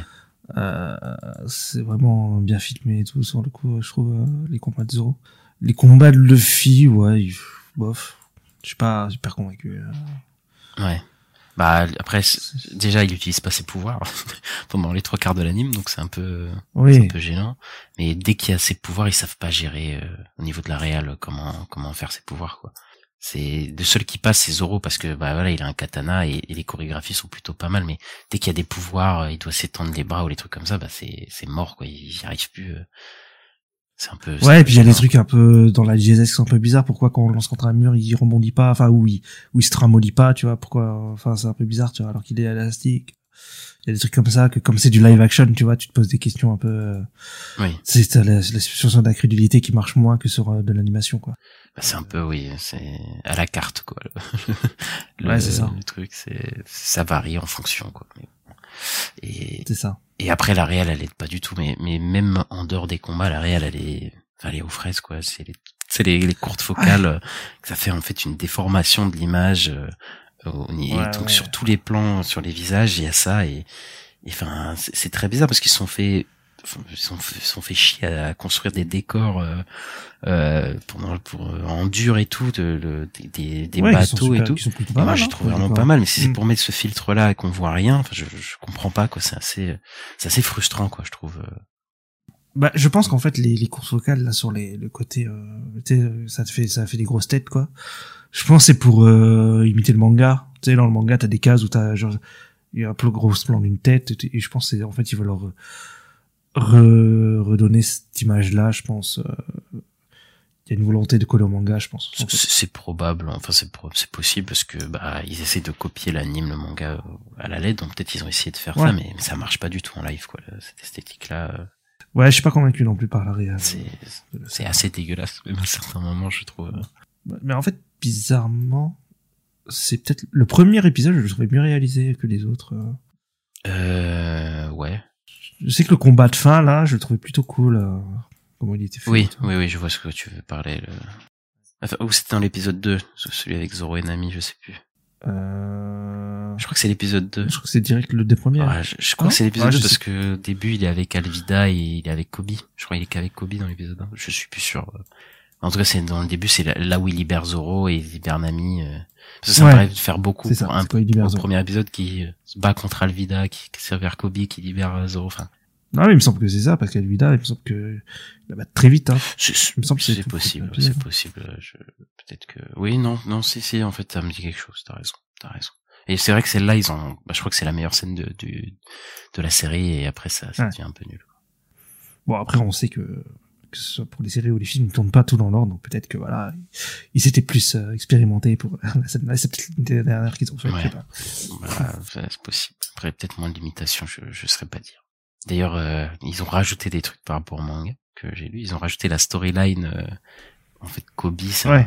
un, un jeune marin de la marine qui, qui, qui est ami de Luffy. Et normalement, dans le manga, on le voit pas pendant longtemps, quoi. Et là, on voit Kobe et Garp. Du coup, c'est un vice-amiral de la marine. Et on suit, on les suit euh, en parallèle de, bah, de Luffy, de son équipage et tout.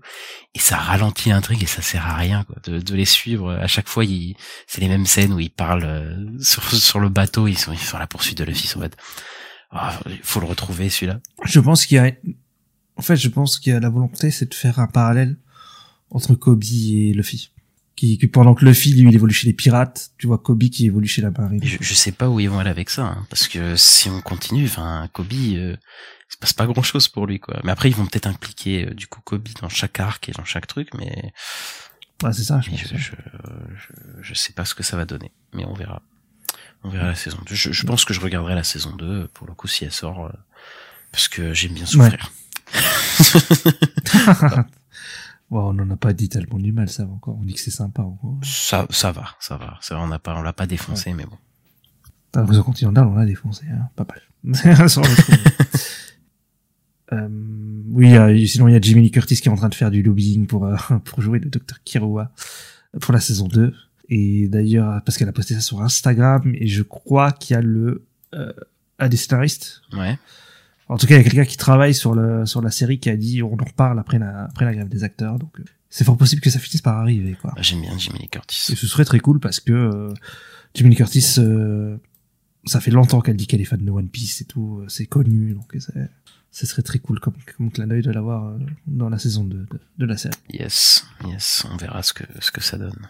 Si elle est prise, évidemment, parce que après, en plus, euh, l'avoir interagir avec Chopper, euh, ça va être, euh, être un enfer. Bon, on clair. passe à la sortie euh, ciné de la semaine. Enfin, Ouais. ciné. Bah, cinéma. Ouais, c'est sorti Disney+.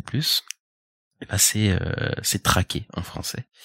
Et No One Will Save You euh, en, bah, dans sa version originale.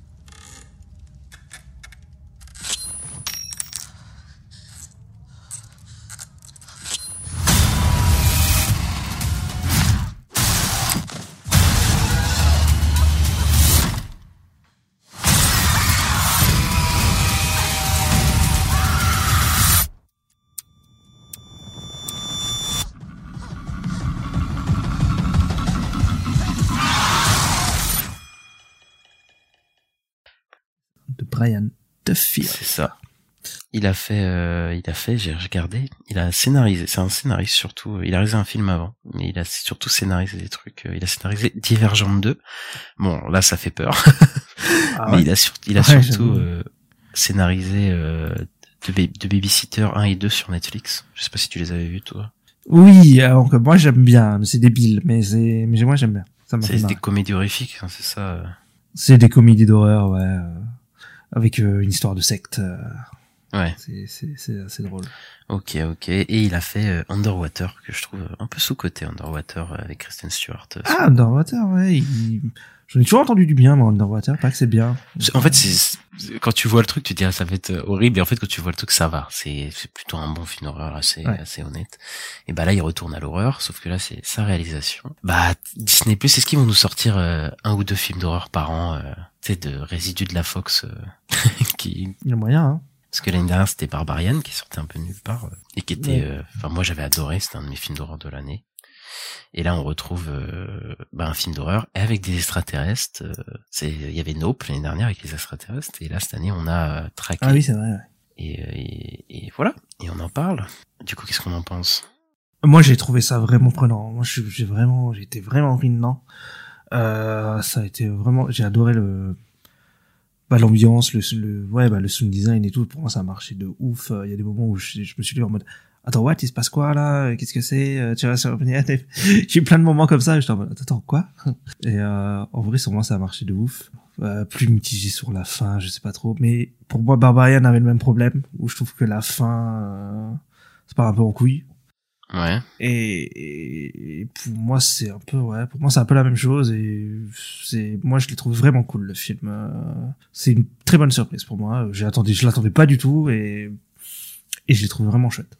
Et toi, t'en as pensé quoi? Après, euh, faut, faut le dire aussi, euh, parce qu'on l'a, pas dit, c'est un film euh, quasiment, euh, enfin, il n'y a pas de dialogue quasiment dedans, quoi. Je crois Ouais. qu'il y a- il y, a quelques lignes de dialogue, mais genre, je crois qu'il n'y en a pas plus de 10 dans tout le film.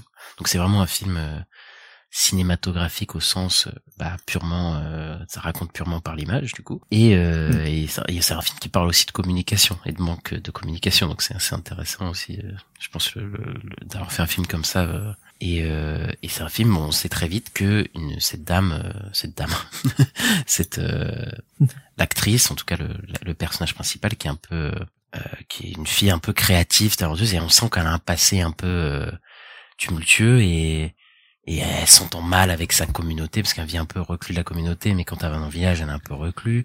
Et une nuit, elle entend des bruits étranges et il y a un alien qui débarque chez elle. Et ça, c'est les, les prémices, hein, c'est les dix premières minutes, c'est pas un spoil du tout. Et euh, le début, il est Ouais. hyper engageant parce que bah, t'as parlé du sound design et c'est vrai, genre les, tout le sound design de la maison de, de des, ali- des aliens et des, des bruits qui font de, de leur vaisseau et tout, c'est c'est hyper prenant quoi. Et, et l'actrice, je trouve qu'elle le porte bien aussi. Là, j'ai oublié son nom, euh, Kat- Kathleen. euh, Kathleen Dever, je crois, c'est son. Euh, je crois qu'elle avait fait la série Dopsic et elle le porte bien, je crois, le film. Le, le, le film, je, je la trouve. euh, bah, c'est pas ouais. facile quand même de faire un Ouais. film où t'as pas de dialogue et tu fais tout passer par l'expression. Donc peut-être qu'elle est un peu en Ouais, et t'as pas de réplique à donner à quelqu'un d'autre et tout, tu vois. Enfin, elle est toute seule, quoi. Ouais, bah c'est ça et que bah elle a, elle a tout ça à porter toute seule parce qu'elle est toute seule dans le film.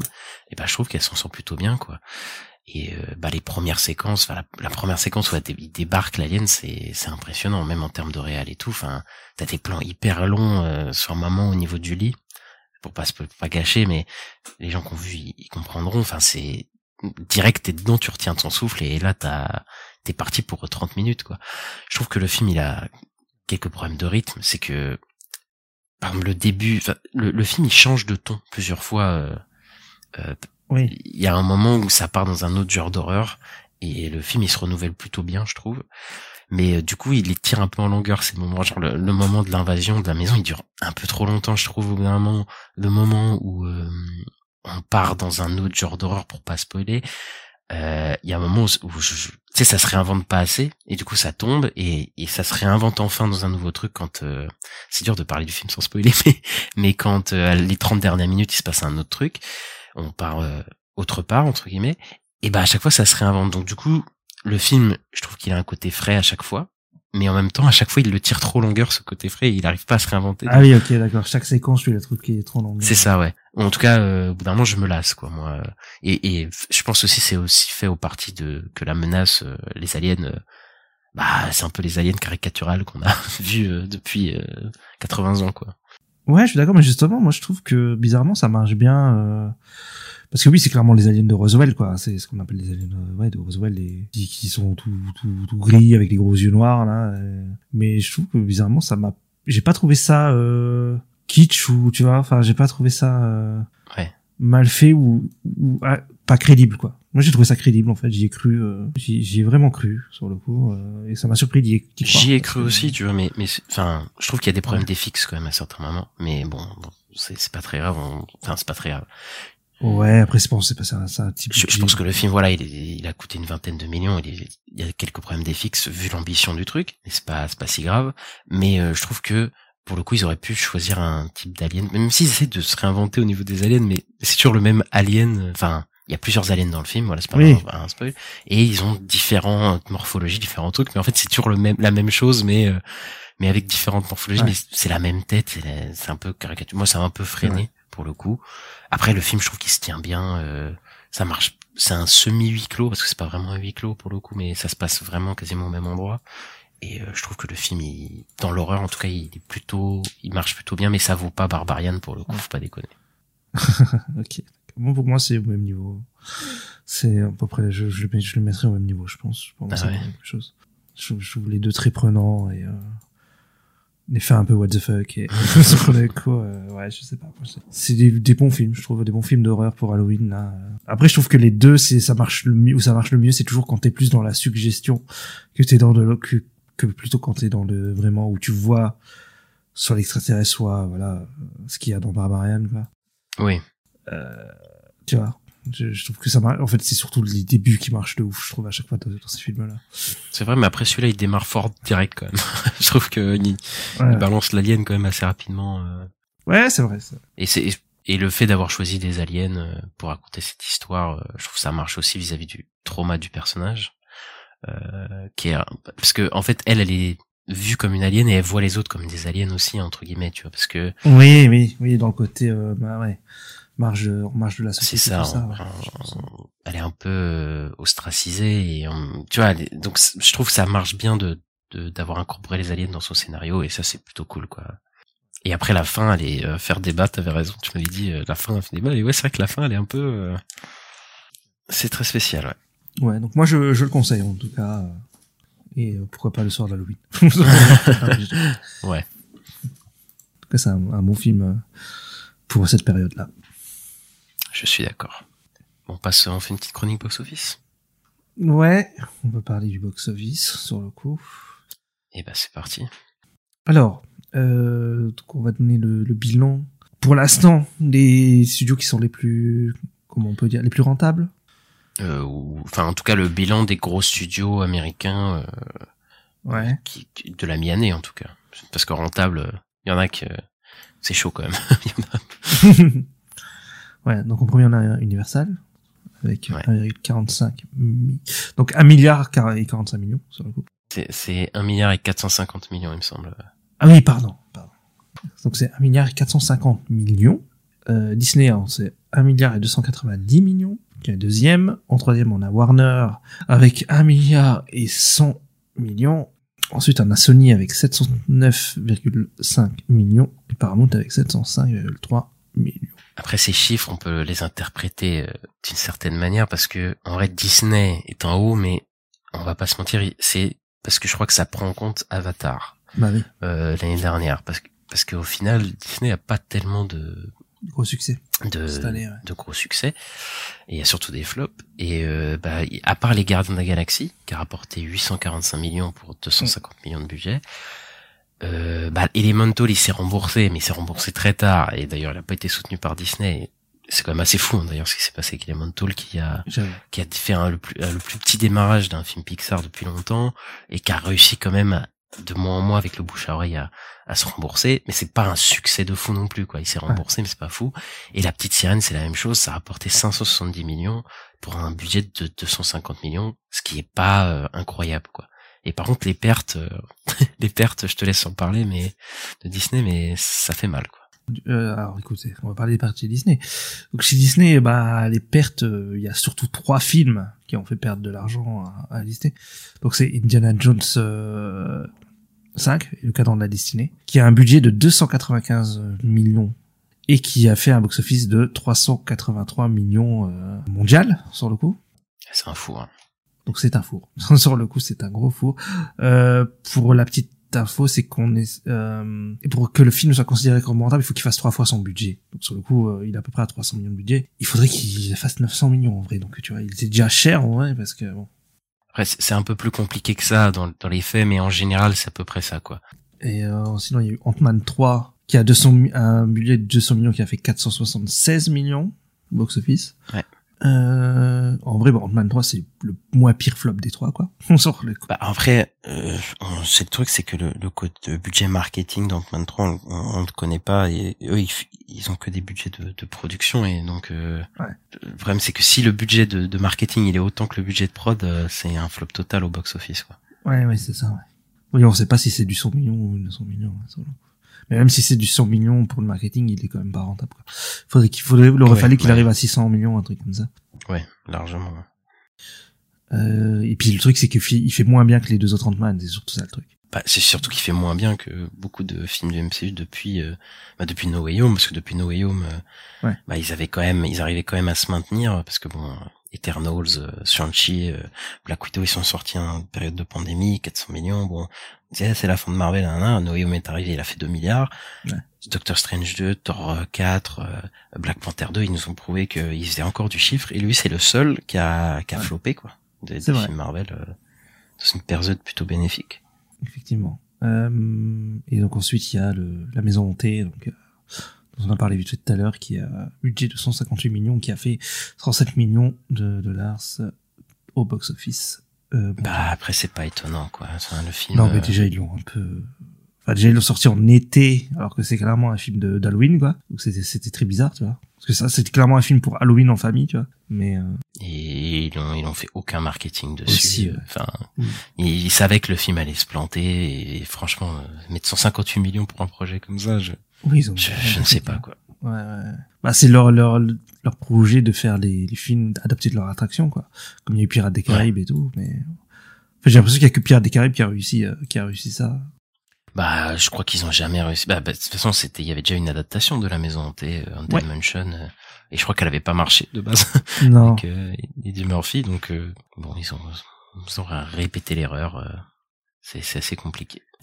Mais contrairement à Warner Bros qui cette année euh, bah, a fait quelques euh, pardon Warner Bros qu'est-ce que je raconte alors moi c'est un autre problème je voulais dire Universal. Universal qui lui euh, bah ils ont fait quelques flops mais globalement là cette année c'est c'est le, le jackpot là quand même hein, avec euh, avec Mario.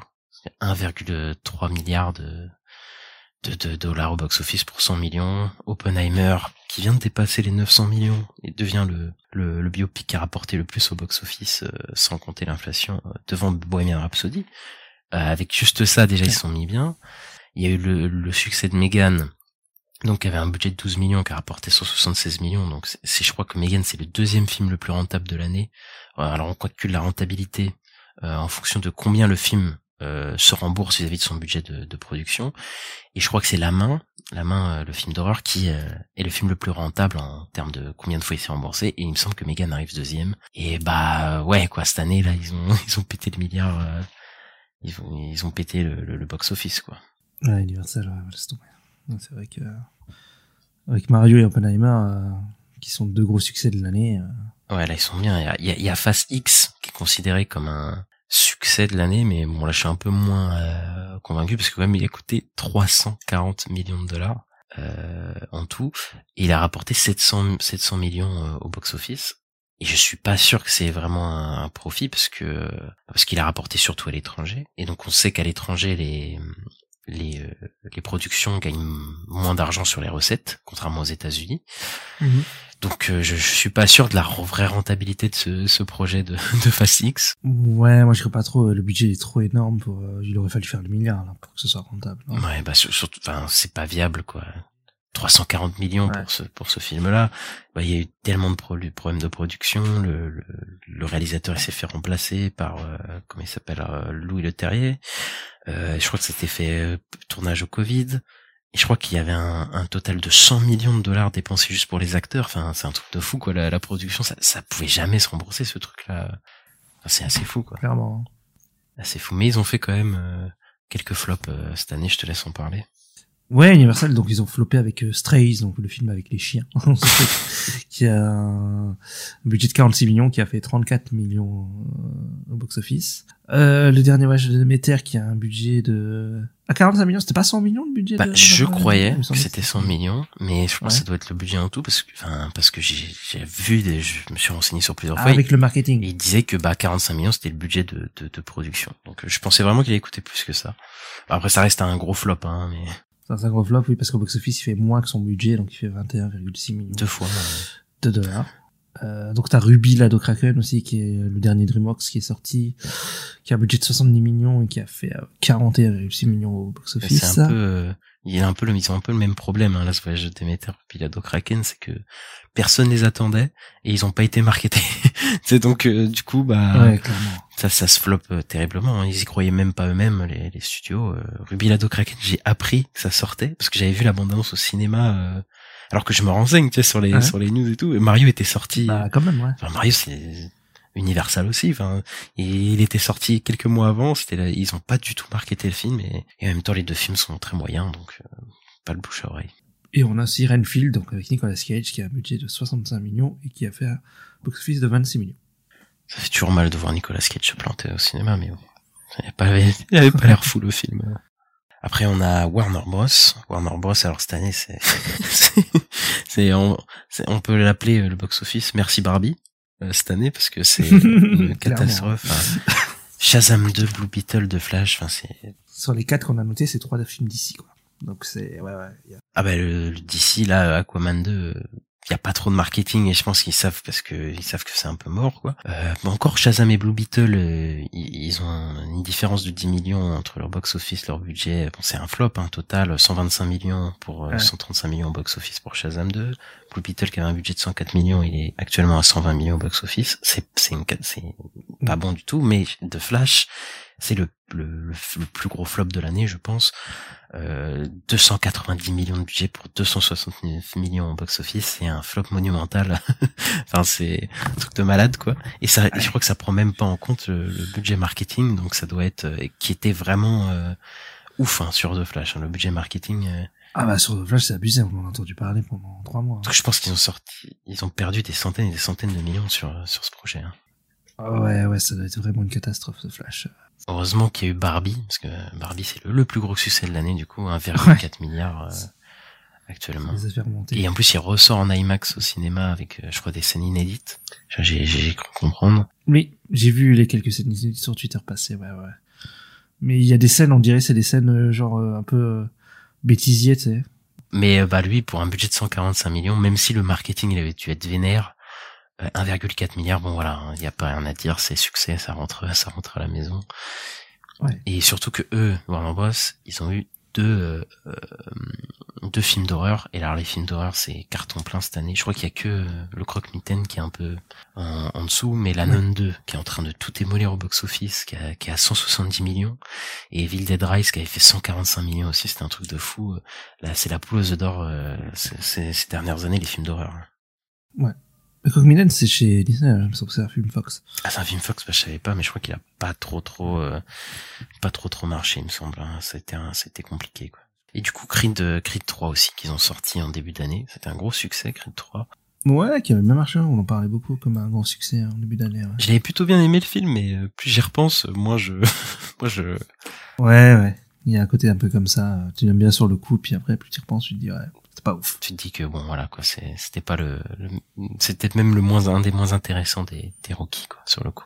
Et on a deux mecs 2 aussi, deux mecs 2 Alors là, euh, C'est le mec de, ouais, mais alors là, c'est les Chinois. C'est ouais, c'est le box office euh, le box office chinois qui a tout fait parce qu'il a rapporté 400 millions euh, au box office pour un budget de 100 130 millions.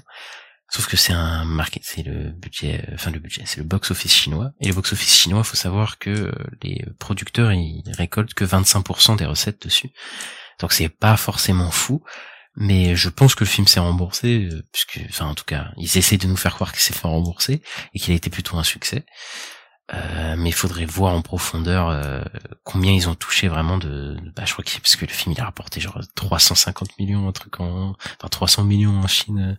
Parce que là, en, tu vois, en, en box-office domestique, il est à 80 millions, tu vois, ouais, de, ouais, de- c'est ce qui pas est, énorme. ce qui est pas énorme du tout quoi. Donc bon c'est c'est assez compliqué. Je sais pas ce que ce que les Chinois ils ont avec l'eau mais à chaque fois qu'un film est dans l'eau il marche euh, il marche. C'est Avatar 2 et euh, et Aquaman ça marche. Aquaman, euh, ouais. On a qui ensuite? On a Sony, c'est ça? Sony ouais.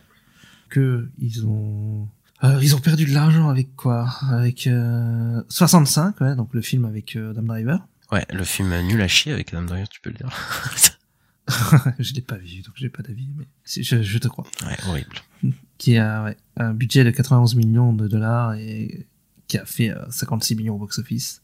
c'est un un énorme flop Ouais, énorme flop. ouais. Il y a un film qui s'appelle The Machine, qui a un budget de 20 millions et qui a fait un box-office de 10 millions. Bah, C'est un truc avec euh, Mark Hamill, mais il est même pas sorti en France, hein, il me semble le film. hein. Non, non, il est pas sorti en France. Mais je crois que c'est un truc adapté. euh, C'est un truc d'un humoriste ou je sais pas. C'est un truc un peu très euh, américain, je crois. J'en avais entendu parler bah, au cinéma Con, ils avaient diffusé un, un trailer, je crois. Ça avait pas l'air foufou. Hein, en tout cas. Et donc, euh, sinon, en profit, on a bah, Cross the Spider-Verse, sur le coup, qui, lui, euh, bah, fait quand même un énorme succès, hein, parce que entre 100 et 150 millions de budget, et il a fait euh, bah, 690 millions au box-office, donc pratiquement 700 millions. Donc lui, euh, largement plus que le premier, il a fait, je crois, le double, un truc comme ça. Enfin, Oui, c'est un truc de malade. Ça, des gros succès de l'année, Cross Spider-Verse. ouais, ouais. Ouais, bah là, euh, là, je pense qu'on c'est la porte ouverte euh, pour les films d'animation pour faire pour faire ce genre de choses. Ouais, bah, tant mieux, tant mieux. Moi, je suis content. Euh, sinon, il y a The Equalizer, The Equalizer 3, donc qui marche pas mal aussi, euh, qui a un budget de 70 millions et qui a fait un box-office de 136 millions. Et encore, c'est pas fini, The C'est Equalizer. ça, c'est ça, ça fait trois semaines à peu près de de- d'exploitation Ouais. et euh, je crois qu'il va continuer donc euh, je pense qu'il sera rentable plus ou moins tu vois c'est pas ça va être le carton de l'année mais mais ils vont, ils vont il va se rembourser quoi On a M6 Juicer et Door qui a un énorme succès. On parlait des, des films d'horreur tout à l'heure, effectivement. euh, 16 millions de budget pour un box-office de 188 millions, donc c'est, c'est, c'est Ah, vraiment c'est- énorme. il va peut-être se faire rattraper par la nonne pour le coup mais euh, mais pour l'instant Ouais. c'est le plus gros de l'année euh. après bon euh, c'est le James Wan verse le James Wan Conjuring verse euh, qui qui marche encore Ouais, dirais Insidious, c'est, oui, c'est, c'est deux trucs lancés par, euh, deux univers lancés par. ouais c'est ça Il y a- vraiment, donc l'exercice du Vatican, bah, il a bien marché, tu vois, je savais pas. Sans les tu rigoles c'est un grand film. Parce que, ouais, ouais, ouais, avec Russell Crowe en Vespa, euh, qui fait un accent. non mais c'est génial hein, je te, je te promets tu vas bien rigoler quand tu verras le film Ah oui, peut-être je fais bien rigoler. Ah, c'est, moi j'ai adoré. Enfin j'ai adoré. euh, c'est le film est nul, hein, mais mais j'ai adoré euh, Ouais. qui est du film. Quoi. Ouais, c'est plus ça, en fait. Tu rigoles du film, quoi. Ouais, c'est ça. Et ouais, donc il y a des, un budget de 18 millions pour un box-office de 75 millions. Donc euh, oui, c'est un, c'est un succès, effectivement. Ouais. Et bah, et bah, il nous reste que Paramount, Paramount qui est le petit dernier, donc celui qui a rapporté le moins à la mi-année. Euh, Ouais. C'est un peu dommage parce que tous ces, enfin, ces flops sont un peu, se font un peu mal au cœur, je trouve. Euh, le premier c'est Donjons et Dragons qui avait euh, coûté 151 millions et qui a rapporté 208 millions.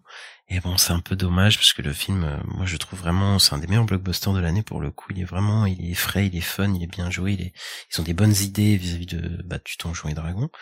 Et bah c'est un peu injuste, euh, malheureusement, qu'il flop, mais bon. T'avais bien aimé toi? Je l'ai trouvé très cool aussi. Je, je suis aussi un peu déçu. euh. Il méritait mieux, on est Il méritait mieux. Il méritait mieux comme Mission Impossible Dead Reckoning partie 1. Qui alors là, euh, ouais, bah là c'est, il a fait 566 millions. Et c'est surtout son budget qui l'a handicapé parce que bah il a shooté pendant la, la pandémie. Ouais. 290 millions de budget, c'était extrêmement dur à, à rentabiliser. Et en plus, il sortait une semaine avant Barbie Oppenheimer, il s'est fait, il s'est fait aspirer quoi par euh, par Barbie Oppenheimer. Il a pas, il a pas Ouais, il a eu survécu. ça aussi. Mm. Je trouve qu'il est sympathique en plus. euh, ce Mission Impossible, c'est un peu dommage, euh, un peu dommage pour Tom Cruise. Mais bon, tu vois, ça prouve que les gens qui étaient en mode, ah, bah Tom Cruise, il va raser le box office après Top Gun Maverick, bah pas forcément, voilà. Bah non. Non, bah c'est pour ça. Moi, je, je vois aussi des gens qui font des analyses sur euh, ouais Barbie, Oppenheimer, les films de super-héros, c'est fini tout ça. J'ai dit les gars, calmez-vous. Oui. Parce que l'année dernière, vous étiez en train de nous dire que Tom Cruise c'était euh, l'avenir du cinéma et que Mission Impossible 7 c'est le plus grand carton de l'année et c'est pas le cas. Après, euh, le truc, c'est que le nombre de fois où les films de super-héros c'était fini, selon certains experts, euh, enfin, faut faire attention. C'est Bah pas parce ouais. qu'il y a un flop, euh, voilà, il y a pas, c'est parce que Ant-Man a flop que tout, tout de suite tout va flop. Attention. Tu vois, faut, faut se calmer pour l'instant. C'est, rien n'est sûr. Après, parce qu'il y a aussi, il y a, beaucoup qui prennent DC en compte, mais DC en compte aussi était sur une fin d'univers, ils lancent un truc. Donc il y a aussi un truc Après, spécial. euh, d'ici, c'est surtout que l'univers est fini. Euh, eux-mêmes, ils ont, ben, ils marquaient même plus leurs films. Enfin, Shazam 2, Blue Beetle, euh, voilà, ils ont été voués à l'abandon. Et de toute façon, l'univers est fini, donc voilà, ça intéresse plus les gens. Et on va pas se mentir. Bon, Blue Beetle, je trouve que c'est un divertissement un peu sympathique, mais les, les films sont pas au sont pas au niveau, donc il y a pas de bouche à oreille, quoi. Donc, Non. euh, donc c'est compliqué, quoi. Et alors, euh, dans la même roue des blockbusters qui ont pas marché, pas, pas trop marché, c'est, je crois qu'il il est considéré comme à peu près rentable, c'est Transformers Rise of the Beast, qui est, euh, c'est tout juste remboursé, qui a eu un gros budget de 200 millions, qui a rapporté 439 millions. Donc c'est l'opus le moins rentable de toute la saga Transformers. J'ai une question, et ça, est-ce qu'il serait pas temps de s'arrêter? est-ce qu'il qu'il serait pas temps de s'arrêter pour toi? Ouais, bah moi j'ai jamais été trop fan de la franchise en vrai. euh. Ouais. Je sais que j'aime bien Bumblebee, moi. Je sais que t'aimes pas, mais moi je, je le trouve sympa, Bumblebee. C'est- pas une franchise. euh, Bah, à l'époque, ça faisait une énorme carton avec Michael Bay et tout. Bah, Après, moi, je suis pas fan du style de Michael Bay euh, dans ces films-là. Là, ça m'a jamais trop parlé. Et ouais, euh, en fait, si ça s'arrête, ça me, je m'en foutrais quoi. Je dirais, ok, sur le coup, tu vois. Je, je sais que t'aimes pas Michael Bay, mais faut reconnaître quand même ses films. Moi, je trouve qu'ils avaient de la gueule, euh, les premiers Transformers, même les scènes d'action et tout. Ouais, oui. Ouais, mais ils avaient de la gueule, mais je trouve, mais moi, j'aime- j'aimais pas ce que ça racontait. Je trouve que les personnages sont nuls à chier. euh, Enfin, tu vois. T'es en train de dire que t'aimais pas le que- sexisme de Michael Bay. C'est ça, exactement. Bah oui. Eh Bah oui, bah t'as raison, mais Ça, puis même Witwiki, Sam et Witwiki, c'est genre un des personnages les plus insupportables du cinéma, je trouve. euh. c'est vrai, c'est vrai que c'est pas le meilleur. Mais dans le 4, il y avait Mark Wahlberg. Non, mais c'était nul aussi. on s'en rendait compte. Ah, moi, Mark Wahlberg, c'est un gros beau raciste qui vote Trump. C'est ça le truc. Bah après, ça, je sais pas, mais dans ces films, moi je trouve qu'il joue bien, tu vois. C'est bon, moi j'aime bien Mark Wahlberg, j'aime bien son jeu. Euh, après, je trouve que voilà, Rise of the Beast, pour le coup, on peut dire ce qu'on veut de Michael Bay, au moins son cinéma il est pas fade. Et là vraiment, Rise of the Beast c'était fade, euh, fade. euh, oui, je vois ce que tu veux dire. Ouais, ouais, je vois ce que tu veux dire. Et les scènes d'action, il y avait plus rien. Avait plus rien du tout, Ouais. c'était c'était mort. Après, c'est peut-être parce qu'on a eu cinq films aussi avant et que ça, ça impressionne plus parce que bon, c'est bon, on les a vus, les. Ouais, mais attends, tu compares les scènes d'action de Michael Bay avec euh, avec ceux de- Ouais. de, ce film-là. Enfin, je suis désolé, les Moi, je sais que Transformers 2 me, fait, me faisait très mal au crâne, donc euh, et j'en suis sorti très énervé à l'époque, donc euh, c'est, c'est, je suis pas autant, tu vois, je, je, je serais pas aussi dithyrambique sur Michael Bay. Mais euh, bon, je, je sais que le 1, il y a- c'est peut-être le- qu'il y a que le 1 chez moi qui peut-être qui passe. Tu vois. Ouais, bah c'est c'est peut-être le meilleur. Enfin, c'est un des meilleurs là. Et, je trouve que il avait un, un- enfin, il se faisait plaisir quand dans les scènes d'action, tu voyais Optimus Prime décapiter des gars et tout. Enfin, c'était, c'était franchement, euh, ça, déchirait bien, je trouve quoi. Et là, euh, au moins il y avait des idées, même si on n'aimait pas. Et là, je trouve que c'est, euh, c'est fade, c'est assez fade. ouais, ouais, mais je trouvais même que les robots, moi, ils étaient très mal caractérisés. euh. Je, je, enfin, je m'attachais pas à le Bee ou à Optimus Prime. C'est un problème pour moi aussi. Tu trouves pas que le discours d'Optimus Prime sur un fond de Linkin Park, ça ça te, tu vois, ça, ça te prend pas aux tripes? Pas du tout, désolé. Ouais, ça se comprend, ça se comprend. Et ben on continue euh, avec ce et ben le, le profit, les profits qu'on fait euh, Paramount euh, et ben un film d'horreur, tiens. Surprise. Encore? Alors, Scream 6. ouais. Scream 6 qui a rapporté 169 millions pour un budget de 35 millions. Et bah il y a déjà un set qui a été annoncé juste après dans la foulée. Ouais, on va se taper euh, Jenna Ortega euh, dans des films d'horreur pendant pendant encore longtemps. euh, c'est pas pour me plaindre mais bon j'aime j'aime pas j'aime pas les, les deux derniers Scream donc ça va être un peu je vais me les coltiner mais bon c'est c'est la vie. Et on a euh, Teenage Mutant Ninja Turtles euh, du coup euh, Teenage Years Tortue Ninja que toi t'aimes beaucoup il me semble enfin que t'aimes bien en tout cas. Non, beaucoup. Ouais, je, je l'aime bien. Ouais, beaucoup non, mais j'aime bien. Je pense qu'on peut faire mieux, tu vois. En fait, j'attends une suite, tu vois, parce que je pense qu'on peut monter plus haut, mais euh, je trouve que c'est un bon début d'univers, quoi, si tu veux. Ok, moi je je- j'ai un rejet total de ce de enfin total. j'ai- C'est pas un film horrible, mais juste euh, ça m'agace quoi. Toutes ces références les Ouais. cinq minutes, euh, ça a été compliqué. Mais il a il a plutôt bien marché, un petit succès de 167 millions euh, au box office. euh, parce qu'il a pas coûté très cher, il a coûté 70 millions, du coup ça va. Et euh, bah écoute, on verra ce qu'ils vont nous proposer, parce que je pense qu'il y a une suite qui va être annoncée euh, quand même euh, vis-à-vis de ce film quoi. Ah bah, il a déjà lancé la suite. Il y a même une euh, série d'animation qui arrive, qui serait la suite, euh, qui se passe entre, euh, qui va se passer entre les deux films, qui s'appelle Tales of the, Tales of the Tortue Ninja Turtle, un truc comme ça. Je crois que c'est Tales of the Ninja Turtle. Et bah tu sais quoi, je ne savais même pas. bah merci de me Ah ouais. l'apprendre.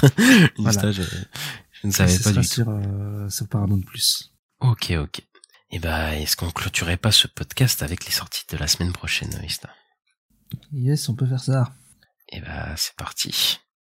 Qu'est-ce que tu veux voir la semaine pro, Ista Oui, bah moi je veux très très beaucoup voir. Ça veut rien dire cette phrase. Je j'aimerais beaucoup. J'aimerais beaucoup voir euh, The Creator de, de Gareth Edwards, donc qui est le réalisateur de Rogue One et Godzilla de 2014. Et ouais, je trouve qu'il a visuellement euh, ces films ils ont toujours de la gueule et celui-là ça a l'air d'être le cas aussi. En plus, euh, il bosse avec ILM sur ce film-là, donc c'est ce, les ILM donc qui travaillent qui font Star Wars en gros euh, principalement. Donc ce Rogue One c'était aussi et ça avait une sacrée gueule. Euh, ouais, j'ai hâte de voir The Creator. J'ai très très envie de le voir. Bah, pareil, pareil. J'aime, je, je suis pas fan de tous ces films. Je trouve qu'il y a toujours des défauts à part Rogue One que, que j'aime beaucoup, mais euh, Mhm. sur la réelle, moi je suis toujours, euh, enfin, il, m'intéresse pas mal quand même Gareth Edwards et bah le voir dans un film de SF quand même, euh, qui a l'air assez intéressant. Euh, j'ai essayé de, de fuir les bandes d'annonces, mais bon, tu, vas au ciné, t'en voiture un peu. Et, euh, et ouais, ouais, ouais, ça donne vraiment envie euh, euh, de voir le film. Moi, je, je, je le regarderai des One donc mercredi directement. Et ça fait penser aussi à le, le personnage, tu sais, le- l'enfant là qui a des trous là dans les dans la tête. Euh, Il y a un comics qui s'appelle euh, Descender et le personnage, c'est un, pareil, c'est un enfant, il a le, le même design. euh. Je sais pas si c'est inspiré de ça ou quoi, mais ça m'étonnerait pas. Ok, ok, bah écoute, Voilà. euh, tu nous en parleras la semaine pro. Merci. Et, euh, et on a un autre film que je recommande parce que je l'ai vu en avant-première. Euh, en présence de son réalisateur. Euh, ça s'appelle le procès Goldman. Et donc ça raconte euh, l'histoire d'un de Monsieur Goldman. J'ai oublié le prénom. Putain, c'est horrible. Attends. C'est pas, c'est pas Jean-Jacques. c'est pas. Mais, mais tu rigoles, mais c'est le demi-frère de Jean-Jacques Goldman. euh. Ah, ok, je savais pas. Bah moi aussi je l'ai appris en sortant du film. A fait, putain c'est le demi-frère de Jean-Jacques. Enfin c'est du coup le réalisateur Cédric Kahn qui, qui l'a dit. Ok. Pierre Goldman, voilà. Pierre Goldman qui, donc on va, on va suivre le, le procès de Pierre Goldman, du coup, en, en 1975, qui est un, un juif euh, d'extrême gauche. Je dis pas ça comme ça, hein, c'est assez important dans l'histoire, euh, et qui va euh, se retrouver en procès parce qu'il a, il s'est tourné vers le, le banditisme. Il a fait des braquages et il est accusé d'avoir fait quatre braquages, dont un braquage d'une pharmacie où deux femmes, enfin deux personnes sont mortes. Et donc il va avouer les trois premiers braquages, mais le le braquage ou deux morts impliqués, il le refute, il dit qu'il ne, ne pourrait jamais prendre la vie de quelqu'un et du coup tout le procès va, va jouer sur ça. Donc euh, c'est euh, un film en quatre tiers, en huis clos, donc on est vraiment que dans le procès quasiment, à part la première scène, on est que au niveau du procès et, et on va suivre un peu ce, ce personnage. Et je vous le conseille vraiment parce que la réelle elle est folle et c'est un huis clos euh, c'est assez compliqué d'être inventif en- dans, un, film huis clos. Et là pour le coup il, il arrive toujours euh, à utiliser la profondeur de champ, à, à, euh, utiliser les reflets, les flous. Enfin, vous allez voir que c'est euh, hyper euh, et en plus c'est hyper en- en- entraînant quoi. Et, euh, et le, le personnage il est super quoi. Ce, ce- Pierre Goldman, enfin au procès il a des réactions, il a une manière de, de parler. Enfin l'acteur il est super, mais mais son personnage il il est assez intéressant et assez drôle euh, parce qu'on rigole pas mal en fait dans le film en même temps. Et en même temps on a on- on- bon chacun aura son avis euh, sur la, la question, mais ça, ça soulève des questions intéressantes euh, que qu'il y a dans notre société actuellement. Voilà. D'accord, tu m'as bien donné envie de le voir. Bah, J'espère. Euh, ouais. Ensuite, sur le coup, on passe sur les, bah, sur les plateformes. Euh, donc Ouais. sur le- la semaine prochaine, il y a le spin-off de The Boys qui arrive, donc euh, GNV, donc, qui sort vendredi, euh, le 29 septembre sur Prime Video. Et ouais, bah écoute, je suis curieux. Je suis curieux. C'est ouais, le spin-off de The Boys, euh, mais en version teenage quoi. C'est version teen, mais c'est un côté, euh, ça parodie des X-Men, euh, en gros. C'est une école, de, une académie de, de surdoués, euh, enfin avec des pouvoirs. En gros, c'est les X-Men, quoi. C'est un peu bah, comme ils aiment bien euh, caricaturer euh, certains super-héros euh, dans The Boys, là ils Ouais. l'ont refait. Et, euh, et ouais, ouais, bah moi ça m'intéresse. Euh, tu sais s'ils sortent euh, trois épisodes ou ils sortent euh, un épisode un- chaque semaine? Je t'avoue que je sais plus du tout euh, ce que que- ce qu'ils ont prévu? On verra. On se rend le coup parce que là, je sais plus. Ok, bon bah ça sera la surprise. euh. Parce que c'est possible qu'ils en sortent trois, puis euh, un par semaine. Ils font souvent ça à Amazon, donc c'est possible. Ok, ok. Et bah écoute, euh, t'as un film à nous conseiller, toi? Enfin, à nous conseiller, en tout cas que tu attends de voir la semaine prochaine. Ouais, j'entends de voir parce qu'en fait, si j'avais vu le premier que j'avais trouvé sympa, c'est le donc le film de, de Kerry James, euh, Banlieusard, qui était sorti sur Netflix à l'époque. euh, et là, ils sortent une suite, donc le Banlieusard 2 sur Netflix. Et donc euh, ouais, je suis, euh, je vais le noter parce que je suis, je suis intéressé. En tout cas, je pense que je vais, le- je vais le mater clairement. je le surveille en tout cas et on verra ce que ça donne. Mais mais ouais, je, suis curieux. J'ai envie de le voir en tout cas. Je sais pas si t'avais vu le premier toi ou pas du tout. Pas du tout, pas du tout, je, Non, pas du tout. je sais pas. Je vais peut-être me motiver, je, je ne sais pas à regarder, à regarder les deux. Bah, je regarderai la bande d'annonce, peut-être ça me donnera, ça me donnera envie. Et bah voilà. Je pense qu'on a fini. Ouais, je pense qu'on a fait le tour. On espère que ça vous a plu, que ça vous a plu, pardon. C'est la, c'est la fin du que ça podcast. Vous a on est- plié. C'est, on est fatigué, ça y est. On est fatigué. que ça vous a plu et on se retrouve bah, la semaine prochaine pour un, un nouvel épisode de, de la nuit des sorties en compagnie de, de Al et moi, Ista. C'est ça. À la semaine prochaine.